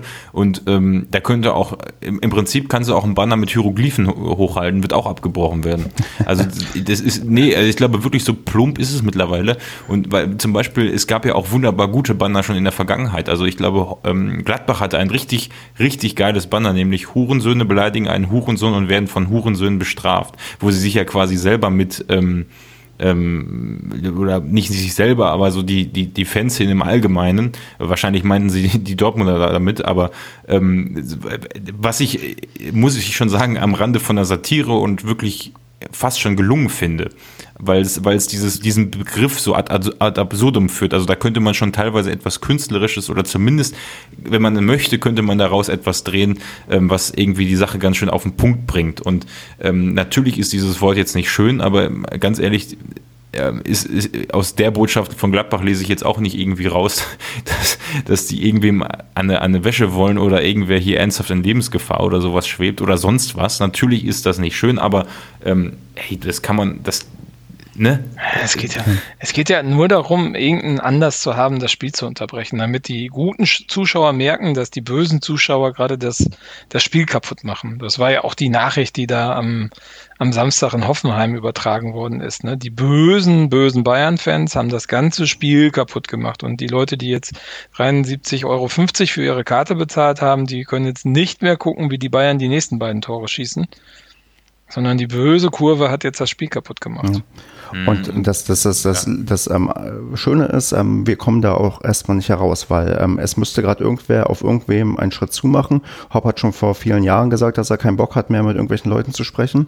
Und ähm, die Fanszene glaube ich nicht, dass ähm, die Leute gerade in ganz Deutschland da sich jetzt einig sind, okay, jetzt gehen wir mal einen Schritt auf den DFB zu. Und ähm, ja, der DFB, der steht, glaube ich, so zwischen den Stühlen und weiß eigentlich nicht, was er machen soll, weil er möchte, glaube ich, so richtig für keine Partei ergreifen, wenn er im Zweifelsfall eher für Hopp, aber so sind halt die Fronten komplett komplett verhärtet und ähm, das wird sich, glaube ich, jetzt noch, also mal gucken, ob das wieder gipfelt in Krieg dem DFB und die Dresdner marschieren irgendwie wieder durch, durch, durch Karlsruhe oder so. Ähm, aber ich glaube, da werden wir die nächsten, also die nächsten Wochen vermute ich fast, dass ich doch mal wieder öfters ähm, mit dem, mit der Gästekurve beim Wechselgesang Scheiß DFB einstimmen werde. Ich könnte mir vorstellen, dass das sogar ziemlich viele Minuten eines Spiels äh, in Anspruch nimmt, dieser Wechselgedanke, weil das ja schon eine Möglichkeit ist, diese Nachricht auch über die Fernsehkanäle zu publizieren. Also genau. man stellt ja immer gerne die Richtmikrofone auch Richtung Gästekurve oder Heimkurve, um die Stimmung einzufangen, die man ja eigentlich gar nicht haben will. Man möchte ja lieber die klatschenden, äh, ja, Wurst äh, essenden Cola Light trinkenden Haupttribünen-Gäste äh, haben, überall auch in der Kurve. Aber man möchte ja auch gerne die Stimmung gleichzeitig ein, einfangen. Und ähm, ja, das ist schon, ja, also ich, es ist, es, eigentlich ist es schade, dass es, dass es so ist, wie es ist. Ja. Also ich, ich, bin mal gespannt, ob man sich traut, bei ähm, scheiß DFB das am ähm, Spiel zu unterbrechen, weil das wäre auch wieder, wo du sagst, wofür, weil wenn man sieht, wofür es jetzt am Wochenende teilweise unterbrochen wurde, ähm, dann, ja, weil, weil scheiß DFB erfüllt auf gar keinen Fall den Tatbestand einer, einer, einer Beleidigung, weil für eine Beleidigung musste entweder eine Person direkt beleidigen oder halt ähm, eine, einen sehr, sehr engen Personenkreis. Also ich glaube, wenn du sowas wie scheiß DFB Präsidium rufst, das könnte schon in die Richtung gehen, aber scheiß DFB ist halt, ja, du beleidigst halt ein ein, ein Verein, der aus Vereinen besteht. Da, da, das ist nichts. Einen der größten Vereine in Deutschland. Genau. Der, also ich glaube nicht, nicht mal sogar nur in Deutschland, der größte genau. Verein in Deutschland, ja. Das der größte Fußballverband der Welt. Genau, das ist definitiv nichts, ähm, was, was strafbar ist. Und da bin ich mal gespannt, wie dann irgendwie, ob da vielleicht der eine oder andere Schiedsrichter, weil das musst du überlegen, damit bürdest du den Schiedsrichtern jetzt auf, dass die jedes Plakat quasi im Blick haben müssen, jeden noch so ähm, bösen Schmähgesang, dass sie sofort entscheiden müssen, okay, ist es beleidigend, wir müssen es mal hier unterbrechen. Und ähm, dann, dann kannst du du plötzlich nicht mehr, weiß ich nicht, den, den Torhüter beim, beim Abschlag ähm, ähm, beleidigen, in, in, wie das manchmal gerne machst irgendwie, oder du kannst den Schiri nicht mehr irgendwie ähm, beleidigen, wie du das manchmal so gerne machst. Also ob das nun gut oder schlecht ist, ja immer dahingestellt, aber ihr seht, wo das hinführt, ja, wenn man jetzt anfängt, mhm. wirklich jede Beleidigung so konsequent zu ahnden und das muss eigentlich jetzt gemacht werden, weil wurde ja vorgemacht und wenn man es nur für Hopp macht, dann ist dann wieder, kann sich der DFB wieder vorwerfen lassen, okay, warum macht das da nicht so konsequent? Bin ich mal gespannt, wie viele Spiele jetzt wegen Nichtigkeiten unterbrochen werden und wo man merkt, ja, vielleicht war es doch die falsche, das falsche Signal, was wir hier jetzt gesendet haben. Man, man sieht aber auch sehr gut, wie, wie ferngesteuert die Schiedsrichter sind, ne, vom Verband. Weil ich, also ich meine, das sind ja alles keine Dösbaddel, die da rumstehen und so ein Spiel pfeifen. Also das sind ja schon Leute, die, die ein gewisses Talent mitbringen, komplizierte Situationen, reflektiert Entscheidungen, bla bla bla. Aber die scheinen ja ganz klar gesagt bekommen zu haben, passt auf, wenn Banner, dann zieht ihr das durch, ne? Also es hat ja keiner was laufen lassen. Richtig. Also egal, ob das jetzt irgendwie drauf stand, ey, Grüße an Mama oder ob da ein Fadenkreuz mit dem Gesicht drin war. Ähm, es wurde dann die erste Stufe auf alle Fälle mal eingeleitet. Ähm, das finde ich schon krass, wie, äh, wie der DFB auch Einfluss nimmt auf die Schiedsrichter und die Entscheidungsbefugnisse der Schiedsrichter. Ja, aber so ist das, glaube ich, normal, dass dann du Vorgaben ja. bekommst vom Verband und die musst du halt durchsetzen. Du musst ja, ja sehen, das sind ja quasi. Da gibt es noch mehr Vorgaben vom Verband, die man vielleicht nicht so kennt. Durchaus möglich oder die nicht transparent kommuniziert werden. Wir erinnern uns an ja. diverse Änderungen beim ähm, Videoschiedsrichterprotokoll, wo dann plötzlich dann doch die Eingriffsschwelle geändert wurde und das niemand öffentlich gesagt hat. Also das ist, glaube ich, durchaus üblich, dass man da öfters mal ein paar Sachen ja neu anordnet oder sagt und ähm, neuen Umgang irgendwie mit Sachen zu pflegen versucht. Naja. Äh, dazu noch eine Empfehlung. Und zwar schaut euch, wenn ihr The Zone habt, äh, mal das Spiel Union gegen Wolfsburg an und äh, springt mal 30 Sekunden, bevor das Spiel unterbrochen wird. Das müsste so die 33. und 43. Minute gewesen sein. Und da sieht man, ich glaube, der Bastian Dankert war der Schiedsrichter, wie der sich mehrfach im laufenden Spiel umdreht und in Richtung der Union Tribüne guckt. Also so bestimmt drei, vier, fünf Mal. Und ähm, es ist, also ich fand es unglaublich interessant zu sehen, wann er die Entscheidung getroffen hat, das Spiel zu unterbrechen. Also der musste sich schon sehr darauf konzentrieren und ähm, Klar, gut, jetzt mittlerweile hat man den Video Assistant, sodass der quasi dann ähm, genau für den Fall, wenn er sich gerade ein schönes Plakat durchgelesen hat und nicht gesehen hat, dass etwas Entscheidendes passiert ist, ähm, der dann noch das richtig stellen kann. Aber das ist, äh, das, du siehst dem schon an, dass der da in dem Moment echt ganz schnell eine ganz tragende Entscheidung äh, fällen musste, zumal er ja bei dem tatsächlich schlimmen, oder was heißt schlimmen, aber zu dem Plakat, weswegen im Vorfeld bei München ab, äh, abgebrochen wurde, ähm, äh, also bei dem zweiten Plakat von Union, äh, wie er dann wirklich drei, vier, fünf Mal guckt, bevor er unterbricht. Also kann ich nur empfehlen, guckt euch das mal an. Okay. Hm, haben wir noch was zu Hopp, Hopp, Hurra? Hm. Ich hätte nur noch die Anmerkung, dass sich sämtliche Diskussionen um seine Spendenbeträge, vor allem in Anbetracht auch der Relativierung seiner Vorfahren und dessen SA-Geschichte. Ähm, das ist eine Form von Whataboutism, ähm, die ja einfach, also jeder hat schon mal Geld gespendet oder viele spenden Geld und können nicht so viel spenden wie jemand, der mit seiner Firma 3,3 Milliarden Euro Gewinn jedes Jahr macht. Ähm, das ist für mich keine Rechtfertigung, dass man, also das ist völlig an der Diskussion vorbei. Und ähm, auf der anderen Seite gibt es ja auch in den Paderborner Kreisen häufig die Argumentation, ja, ohne Finke wären wir auch nicht hier, wo ich mich immer frage, wie kommen sie denn jetzt darauf? Finke wurde jetzt auch nie beleidigt und es geht ja nicht um das, also so, da werden die Sachen dann immer von, von Seiten aufgerollt, die in dem Zusammenhang echt in so vielen Dimensionen einfach irreführend falsch und sinnlos sind. Ähm, also, ja. ja aber, aber das ist ja, das, das, aber das wird ja auch geprägt. Ne? Also du bist ja, also ich kenne jemanden, der, ähm, mit dem ich damals mal zur Schule gegangen bin, der mittlerweile in der Nähe von Hoffenheim wohnt und ähm, dem, mit dem ich geschrieben habe über so eine alte Gruppe, die wir noch haben, die schon wirklich Asbach uralt ist, als Paderborn in Hoffenheim gespielt hat. Und als es ja irgendwie gefühlt nach fünf Sekunden 1-0 für Hoffenheim stand, äh, hat er dann irgendwie über diese Gruppe mich angeschrieben und irgendwie so von wegen so, haha, ne, irgendwie Bang oder so hat er geschrieben. Und dann habe ich ihm mal aufgezeigt, wer da gerade gegeneinander spielt. So 250 Millionen gegen, weiß nicht, wo wir damals standen, bei 20 Millionen und ähm, habe dann so ein bisschen so den Hintergrund auch aufgezogen. Der fing dann auch irgendwann mal an. Ähm, ja, aber ey, ne, also in der Region lässt keiner was auf den kommen, weil der hat hier schon, keine Ahnung, Krankenhaus XY, Kinderkrebs, hast du nicht gesehen und äh, sonst was. Ich meine, äh, dass sich so jemand nach außen hin extrem gut darstellen kann, weil du die Kohle hast und der ähm, einen kleinen Teil seines Geldes in Themen reinsteckt, die sehr öffentlichkeitswirksam sind. Das ist ja jetzt irgendwie, finde ich, das ist toll für die Betroffenen, die das nutzen können. Das freut mich, aber im Endeffekt spendet der ja nicht von seinen Milliardenvermögen irgendwie 80 Prozent, wohl wissend, dass er von den 20 Prozent noch die nächsten Generationen äh, seiner Familie ohne Probleme durch den Winter bringen kann. Ähm, das ist ja etwas, was total manipulativ in der Region gepusht wird, extrem viel Ein Einfluss hat in Deutschland, bla bla bla bla bla.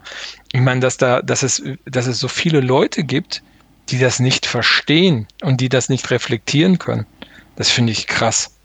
Ja, die Sache kann ja, ist ja auch gut. Also das stellt ja auch wieder, das ist genau das, ist genau das Gleiche. Genauso wie man nichts dagegen sagen kann, dass man eine Person nicht beleidigen sollte, kann man nichts dagegen sagen, dass die Spenden gut sind. Genau. Nur äh, ist es halt in dieser Argumentation, würde ich das nicht alles gegeneinander aufwiegen, weil die Steuern kann er, äh, die, die, die, die, die Spenden kann er komplett von der Steuer absetzen. Äh, also, ja, es wird einfach vermixt. Was hat, hat das ja, damit zu genau. tun? Genau. Es hat ja nichts mit seinem Fußballengagement zu tun, worauf einige Leute genau. keinen Bock haben. Und das ist mir völlig egal, was er sonst macht, ob er irgendwie, was er ja wohl auch macht bei ähm, SAP, wurden auch, ähm, wurde damals als so Betriebsratsgründungen auch gegen ähm, mit Verlegung des Firmensitzes gedroht. Also ist nicht so, dass er da irgendwie nur ähm, ja, eitel Sonnenschein macht und irgendwie alles irgendwie toll wird, sondern äh, der ist auch durchaus fähig, ähm, seine Interessen gnadenlos irgendwie durchzusetzen. Und das hat er beim Fußball ja. gemacht. Und das ähm, stößt natürlich bei einigen Leuten auf Kritik. Und das braucht man dann nicht irgendwie gegen andere gute Sachen aufzurechnen. Ganz einfach. Dass man, dass man eine gewisse Skrupellosigkeit und Gradlinigkeit und Kaltschnäuzigkeit haben muss, wenn man eine Firma gründet und diese zu einem zu dem, äh, zu dem wertvollsten DAX äh, oder wertvollsten Konzern in Deutschland macht. Ähm, das äh, ist ja äh, etwas, was, glaube ich, total klar ist. Hm. Es ist aber eine Sache, ob man das in seiner eigenen Firma, wo man mit anderen Mitbegründern eigentlich das allein, der Alleinherrscher ist, macht und ähm, das nach außen hin auch relativ reglementieren kann, oder ob man das in einem Umfeld macht, wie zum Beispiel Breitensport, wo jeder mitbekommt, was du tust und auch jeder sich herausnimmt, das zu kritisieren.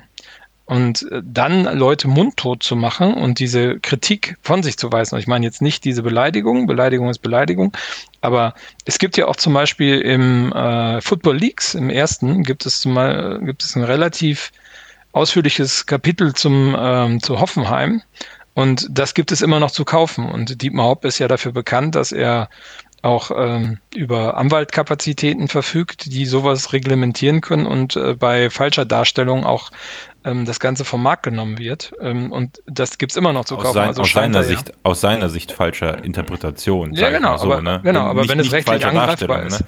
Ja. Genau, aber wenn es rechtlich angreifbar ist, dann ist es, äh, dann tut er das ja auch. Das tut er auch bei Fußballfans sehr ähm, ähm, sehr vehement und das gibt's ja immer noch zu kaufen. Also da scheint ja jetzt nicht so viel Unwahrheit dran zu, dran zu sein. Ne? Also da kann man selbst mit seinen Milliarden, kann man das Thema nicht vom Markt wischen. Ja. Okay, Leute, ich würde ähm, das äh, einen Haken drunter nee, machen ich möchte wollen. Noch mal ganz kurz dann Marco, dann komm. Zwei Sachen möchten wir dazu gerne noch besprechen. Gerne. Und zwar einmal den Tweet von, von so einem Thomas Müller dazu, wo ich mir denke, eigentlich hat der die Beleidigung noch viel mehr verdient. Der, der reiche, schelmische Bubi aus, äh, aus München, der witzige Bayer, der sich aber nicht bequemt, wenn Rassismus und Homophobie wirklich im Stadion passiert, irgendwas zu twittern mit seinen 4, irgendwas Millionen äh, Followern, sondern das tut in dem Moment, wo diese Situation ähm, in Hoffenheim eintritt. Das finde ich ist ein Witz. Also das ist also mhm. wie auch da wieder, wie kann man so jemand folgen? Wie kann man so jemanden gut finden? Wie kann man sich von dem den Trikot kaufen? Wie unreflektiert ist man, wenn man das tut und wenn man seinen Kindern das erlaubt? Also das ist, äh, ne, also ich meine, das ist schlechte Erziehung meiner Meinung nach. Also das ist äh, unglaublich. Und das zweite Thema ist Fritz Keller im Sportstudio.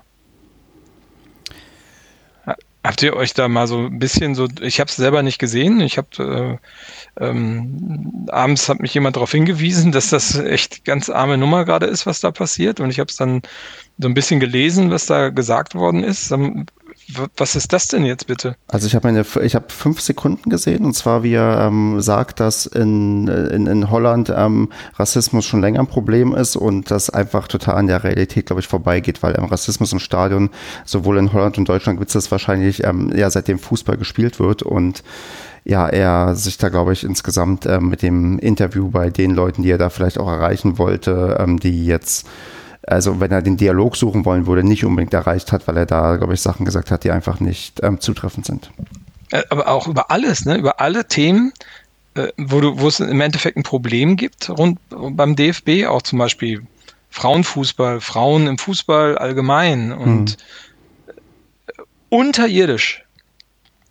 Also wo man denkt, okay, jetzt wissen wir auch, warum der so komisch äh, gewählt worden ist, weil das genauso einer ist wie, wie der, der vorher da war, den man jetzt einmal mal in die Öffentlichkeit geschoben hat in einer kritischen Situation und der total versagt hat und der auch nie irgendwas bewegen wird in diesem Verein. Davon gehe ich auch aus. Also die Hoffnung, die man da eventuell vielleicht hatte, weil es auch von einem Verein kam, der ja tendenziell sich gesellschaftlich immer ganz gut positioniert, dem SC Freiburg, ähm, ich glaube, die wird ähm, nicht erfüllt und ich glaube, der ist da auch eher, hat er die Rolle des Grußonkels und nicht die Rolle, dass der irgendwie äh, was prägen kann oder sagen kann. Also da, da sehe ich auch wenig Hoffnung, dass ähm, wir jetzt da gerade irgendwie drauf auf eine Person bauen können, die da ähm, Werte vehement vertritt und durchbringt, sondern dann eher vielleicht das macht, was naja, sagen wir, die, die Fußballfunktionärslobby, will ich es mal nennen, ähm, erreichen möchte. Und ich bin gespannt in, in Summe nochmal, wie lange es dauert, bis demnächst mal eine Hundertschaft in die Kurve geht und die Banner rauszieht. Das stimmt, wäre für, doch was für die NRW-Polizei. Wie auch immer, das kann man ja in Hessen auch gerne machen und dann Leute stimmt. von der Tribüne schubsen. Also ähm, da gibt es ja genug Handyvideos zu. Genau. Also das ist für mich dann nochmal die nächste Stufe. Ich glaube, das wird gar nicht mehr so lange dauern, dass dort irgendwelche Banner sind und dann irgendwelche Hundertschaften dort reinrücken. Und das Ganze dann nochmal mit der, ähm, mit der Staatsmacht untermauert wird, dass das böse ist. Tja, ich würde sagen. Das ist echt Wahnsinn, dass wo diese Banner. Ich hatte immer den Gedanken, wenn ich Banner im Stadion gesehen habe, ähm, hatte ich immer die Vermutung, dass sich die sowieso keiner durchliest, außer diejenigen, die eh schon der Meinung, gleichen Meinung sind, die, wie die, die auf dem Plakat abgebildet ist. Aber ähm, das muss man ja zumindest mal lassen. Zumindest haben die Plakate jetzt in diesen nächsten Wochen so eine hohe Aufmerksamkeit, wie sie wahrscheinlich vorher und nachher auch nicht wieder bekommen werden. Also das ist ja. auch übrigens eine Sache. Das ist übrigens eine Sache, warum man ähm, so so drastische Bilder wählt, weil man genau weiß, wenn man ähm, die Kritik ähm, ironisch, lustig oder fundiert irgendwie äußert mit ähm, Plakaten und Bannern, die wird nicht zur Kenntnis genommen. Also hast du denn die letzten Jahre mal ähm, Berichte darüber gesehen, wie sich ähm, Kurven gegen ähm, Rassismus und Antisemitismus teilweise positionieren, gerade bei den Bayern? Da gibt es keine großen Artikel drüber oder großes Lob oder wenn da irgendwie andere Sachen irgendwie mal kritisiert werden, wenn irgendwie äh, darauf Wert gelegt wird, dass 50 plus 1 oder so bleibt. Da gibt es keine Schlagzeilen. Schlagzeilen und Aufmerksamkeit gibt es nur, wenn du möglichst ja, hart eskalierst. Und das ist auch ein Grund, warum man, glaube ich, ähm, sich dann solcher drastischen Bilder wählt. Und da, das muss man vielleicht auch nochmal betonen, da bin ich auch bei euch beiden. Ähm, niemand muss sich so beleidigen lassen oder irgendwie anfeinden lassen und kann sich auch gerne dagegen wehren. Aber alles, was da drunter ist, das hört ja gar keiner mehr. Da, da, da achtet ja keiner mehr drauf. Also das ist ja ähm, dann der Mechanismus, der dann eintritt, wenn du nicht gehört wirst, dann musst du halt lauter schreien und energischer schreien. Und dann kommt halt sowas dabei heraus. Wenn die Kritik, die seit Jahren geäußert wird, ähm, nicht ähm, gehört werden wird gehört wird. Ja, gut. Und also wenn, du, wenn du deiner Freundin einen Heiratsantrag machen möchtest, äh, Basti, wäre Freitag eine, eine gute Möglichkeit, das per Banner im Stadion zu machen. Das wird auf alle Fälle ja, ja. übertragen. Gut, das Spiel wird unterbrochen. Ja, ja gut, und du kannst deinen Heiratsantrag noch auf dem Platz Direkt machen. auf dem Platz, ja. Genau, richtig. Und danach wirst du abgeführt. Ja, nebenbei kicken noch 20 Leute um, Kalb, äh, um Kreis rum, dabei Habt ihr übrigens, das, das muss ich noch erwähnen, äh, Zeiglers wunderbare Welt des Fußballs. Es gibt ähm, ja verschiedene Live-Ticker, die die tickern automatisch, also basierend mhm. auf den Daten, die eingegeben werden. Also zum Beispiel, dass äh, äh, es, es, dokumentieren ja Leute permanent, wie viele Pässe gespielt werden, Kurzpass, langer Pass und was weiß ich. Und es gibt verschiedene äh, ähm, Bots oder Algorithmen, die den ganzen Live-Ticker nur basierend auf diesen Daten schreiben. Und dann gibt es dieses kuriose Bild, ähm, was ich irgendwo bei Twitter oder so gesehen habe, wo von der 83. bis zur 88. Minute dreimal steht, so sinngemäß, ja, Hoffenheim mit brillantem Kurzpassspiel und sie spielen immer wieder Doppelpässe, die verstehen sich blind. Und äh, dreimal das Gleiche, dann nochmal die Bayern heute äh, irgendwie wunderbar abgestimmt, eine Harmonie, wie man sie so zuvor noch nie gesehen hat. Also so richtig poetische Sachen, wo halt einfach, also da, da habe ich mich echt weggeschmissen vor Lachen. Das ist echt, echt gut gewesen. Ja, sehr geil. Ein Hoch auf die Algorithmen, die diese automatischen Live-Ticker ja, formulieren. Okay, Leute, wollen wir einen Haken dran machen? Nö. Okay, ich habe noch eins. Und zwar den Social Media Post der Woche würde ich genau in die Richtung. Ja, aber da kannst du ja keinen Haken dran machen. Nee, ich weiß, aber wollen wir für heute ähm, die Diskussion erstmal beenden. Wir freuen uns, wir sind gespannt, was am Freitag passiert. Und genau. im DFB-Pokal natürlich. Ich kann dir schon ganz genau sagen, was bei uns am Freitag passiert. Wenn da auch nur ein Plakat hochgehalten wird, werden 90 Prozent auf der Südtribüne, die erstens keine Ahnung von der Gesamtsituation haben und äh, außer sie hören den Paracast, zweitens, äh, die das Plakat nicht mal lesen können, weil sie seitlich dahinter stehen, die Leute auspfeifen, die ein Plakat hochhalten. Völlig irre, völlig egal was da drauf steht. Und ähm, das, ja, das, das wird passieren. Vertraue auf meine Worte. Ich schätze, die rufen dann noch eine Fahne runter. Ja. okay, Leute, dann lasst mal kurz den Social Media Post der Woche vergeben und da würde ich gerne auf den Twitter-Thread von André Reisin verweisen, der auch zu dem Thema recht umfangreich was aufgeschrieben hat und das nochmal recht gut ähm, zusammenfasst, was vielleicht die Probleme sind und worum es eigentlich geht. Ihr habt den zwar jetzt nicht gelesen, aber wenn ihr keinen anderen Vorschlag habt, dann würde ich den einfach. Doch, doch, ich habe den gelesen, ja. Okay. Ich habe den auch gelesen. Okay, super. Dann vergeben wir einfach dahin, wenn ihr einverstanden seid, den Social Media Post der Woche. Ja. Ja. Super. Dann lass uns mal noch schnell tippen. Wie geht es denn gegen Köln aus, Basti? Nee, wir gewinnen 2-1. Ich wollte es nicht gegen uns tippen. Naja, naja, aber ach, nein, ja. ich, ich bleib dabei. Wohlüberlegter Tipp, Basti. Hm. Ja, ach, Aberglaube ist ihr Glaube. Marco, was sagst du? 0-4. Der Andreas sagt es wahrscheinlich genau umgekehrt. Für den tippe ich mal Klar. eine 4-0 ein. Was sagt Kevin? 13 Der ist optimistisch. Der ist optimistisch. Der Tipp für uns 3-1. Und ich tippe dann auch gegen uns und sage, wir verlieren mit 0 zu 2. Okay, dann hätten wir es für heute. Ähm, wir wären, glaube ich, ein bisschen gespannt äh, auf euer Feedback zur, äh, wahrscheinlich hauptsächlich zum Thema Hop, aber schreibt uns auch gerne, wie ihr, wie ihr auf den Klassenerhalt ähm, Kampf seht, die nächsten zehn Spieltage, ob da noch was drin ist oder nicht. Und ja, oder schreibt mal wieder eine Bewertung bei Apple Podcasts oder so, dann ich finde find es aber falsch zu sagen, äh, also äh, Reaktion auf Hop, weil es geht ja gar nicht um Dietmar Hop. Genau, dann also, einfach zu der ganzen Thematik, die wie wir sie hier beleuchtet haben, ob das, glaube ich, klar geworden ist, um was es geht, um was es uns ging, was wir besprochen haben und einfach, ach, einfach Feedback zur Sendung, Marco. Reicht das als, als Stichpunkt? Ja, kann man machen. kann man machen. Okay, gut. Wir wollen, kein, wir wollen kein Feedback zu Dietmar Hopp. Genau, richtig. Wir wollen nicht, dass ihr, also, genau, sagt uns, genau, das ist richtig, Marco. Wir wollen nicht wissen, wie ihr es findet, dass Hopp sich im Fußball engagiert. Ich glaube, da hat jeder seine Meinung, die darf er auch haben. Es geht, glaube ich, mehr um die größere Diskussion, die wir hier geführt haben, sagen wir mal, zwischen, ja, äh, Auseinandersetzungen, aktive Fanszenen, DFB und das Ganze drumherum. Genau. Du bist heute aber auch kritisch, Marco. Ja, ist ja ein kritisches Thema. Da hast du recht. Also der Volldepp der Woche kann, können wir den nicht auch noch vergeben. Ich bin immer noch dabei. Also das, ich möchte noch mal erwähnen, dass Mario Basler der größte, ja. jetzt muss man das wegpiepen im deutschen Fußball ist, weil also ja, da, da komme ich immer noch nicht drauf klar. Also selbst der DFB-Präsident äh, ist noch nicht, also der hat sich zwar schlecht verkauft, aber ähm, dieser, den Doppelpass noch anzugucken und da noch ein gutes Gefühl bei haben, dann kann ich nur von Rat abraten in Zukunft. Ja, das ist Wie die kann Frage, man sich denn das überhaupt angucken? Na, ja, ich habe das nicht angeguckt, ich habe nur die Äußerung gelesen und ähm, dann, das hat mir schon vollkommen gereicht. Du hast halt vor drei Wochen aber auch äh, Max Jakob Ost dabei gehabt. Das war ein kleiner Lichtblick, ja, wo man dachte, okay, hätten, vielleicht. Den hätten sie jetzt mal dabei haben sollen. Ich glaube ja, das wäre vielleicht ganz gut gewesen. Naja, Leute, dann würde ich sagen, ähm, hören wir uns in einer Woche wieder, klatschen dann unsere Niederlage gegen Köln und ja, bis dahin, bis zum nächsten Mal. Jo. Auf Wiedersehen. Jetzt hopp, hopp ins Bett.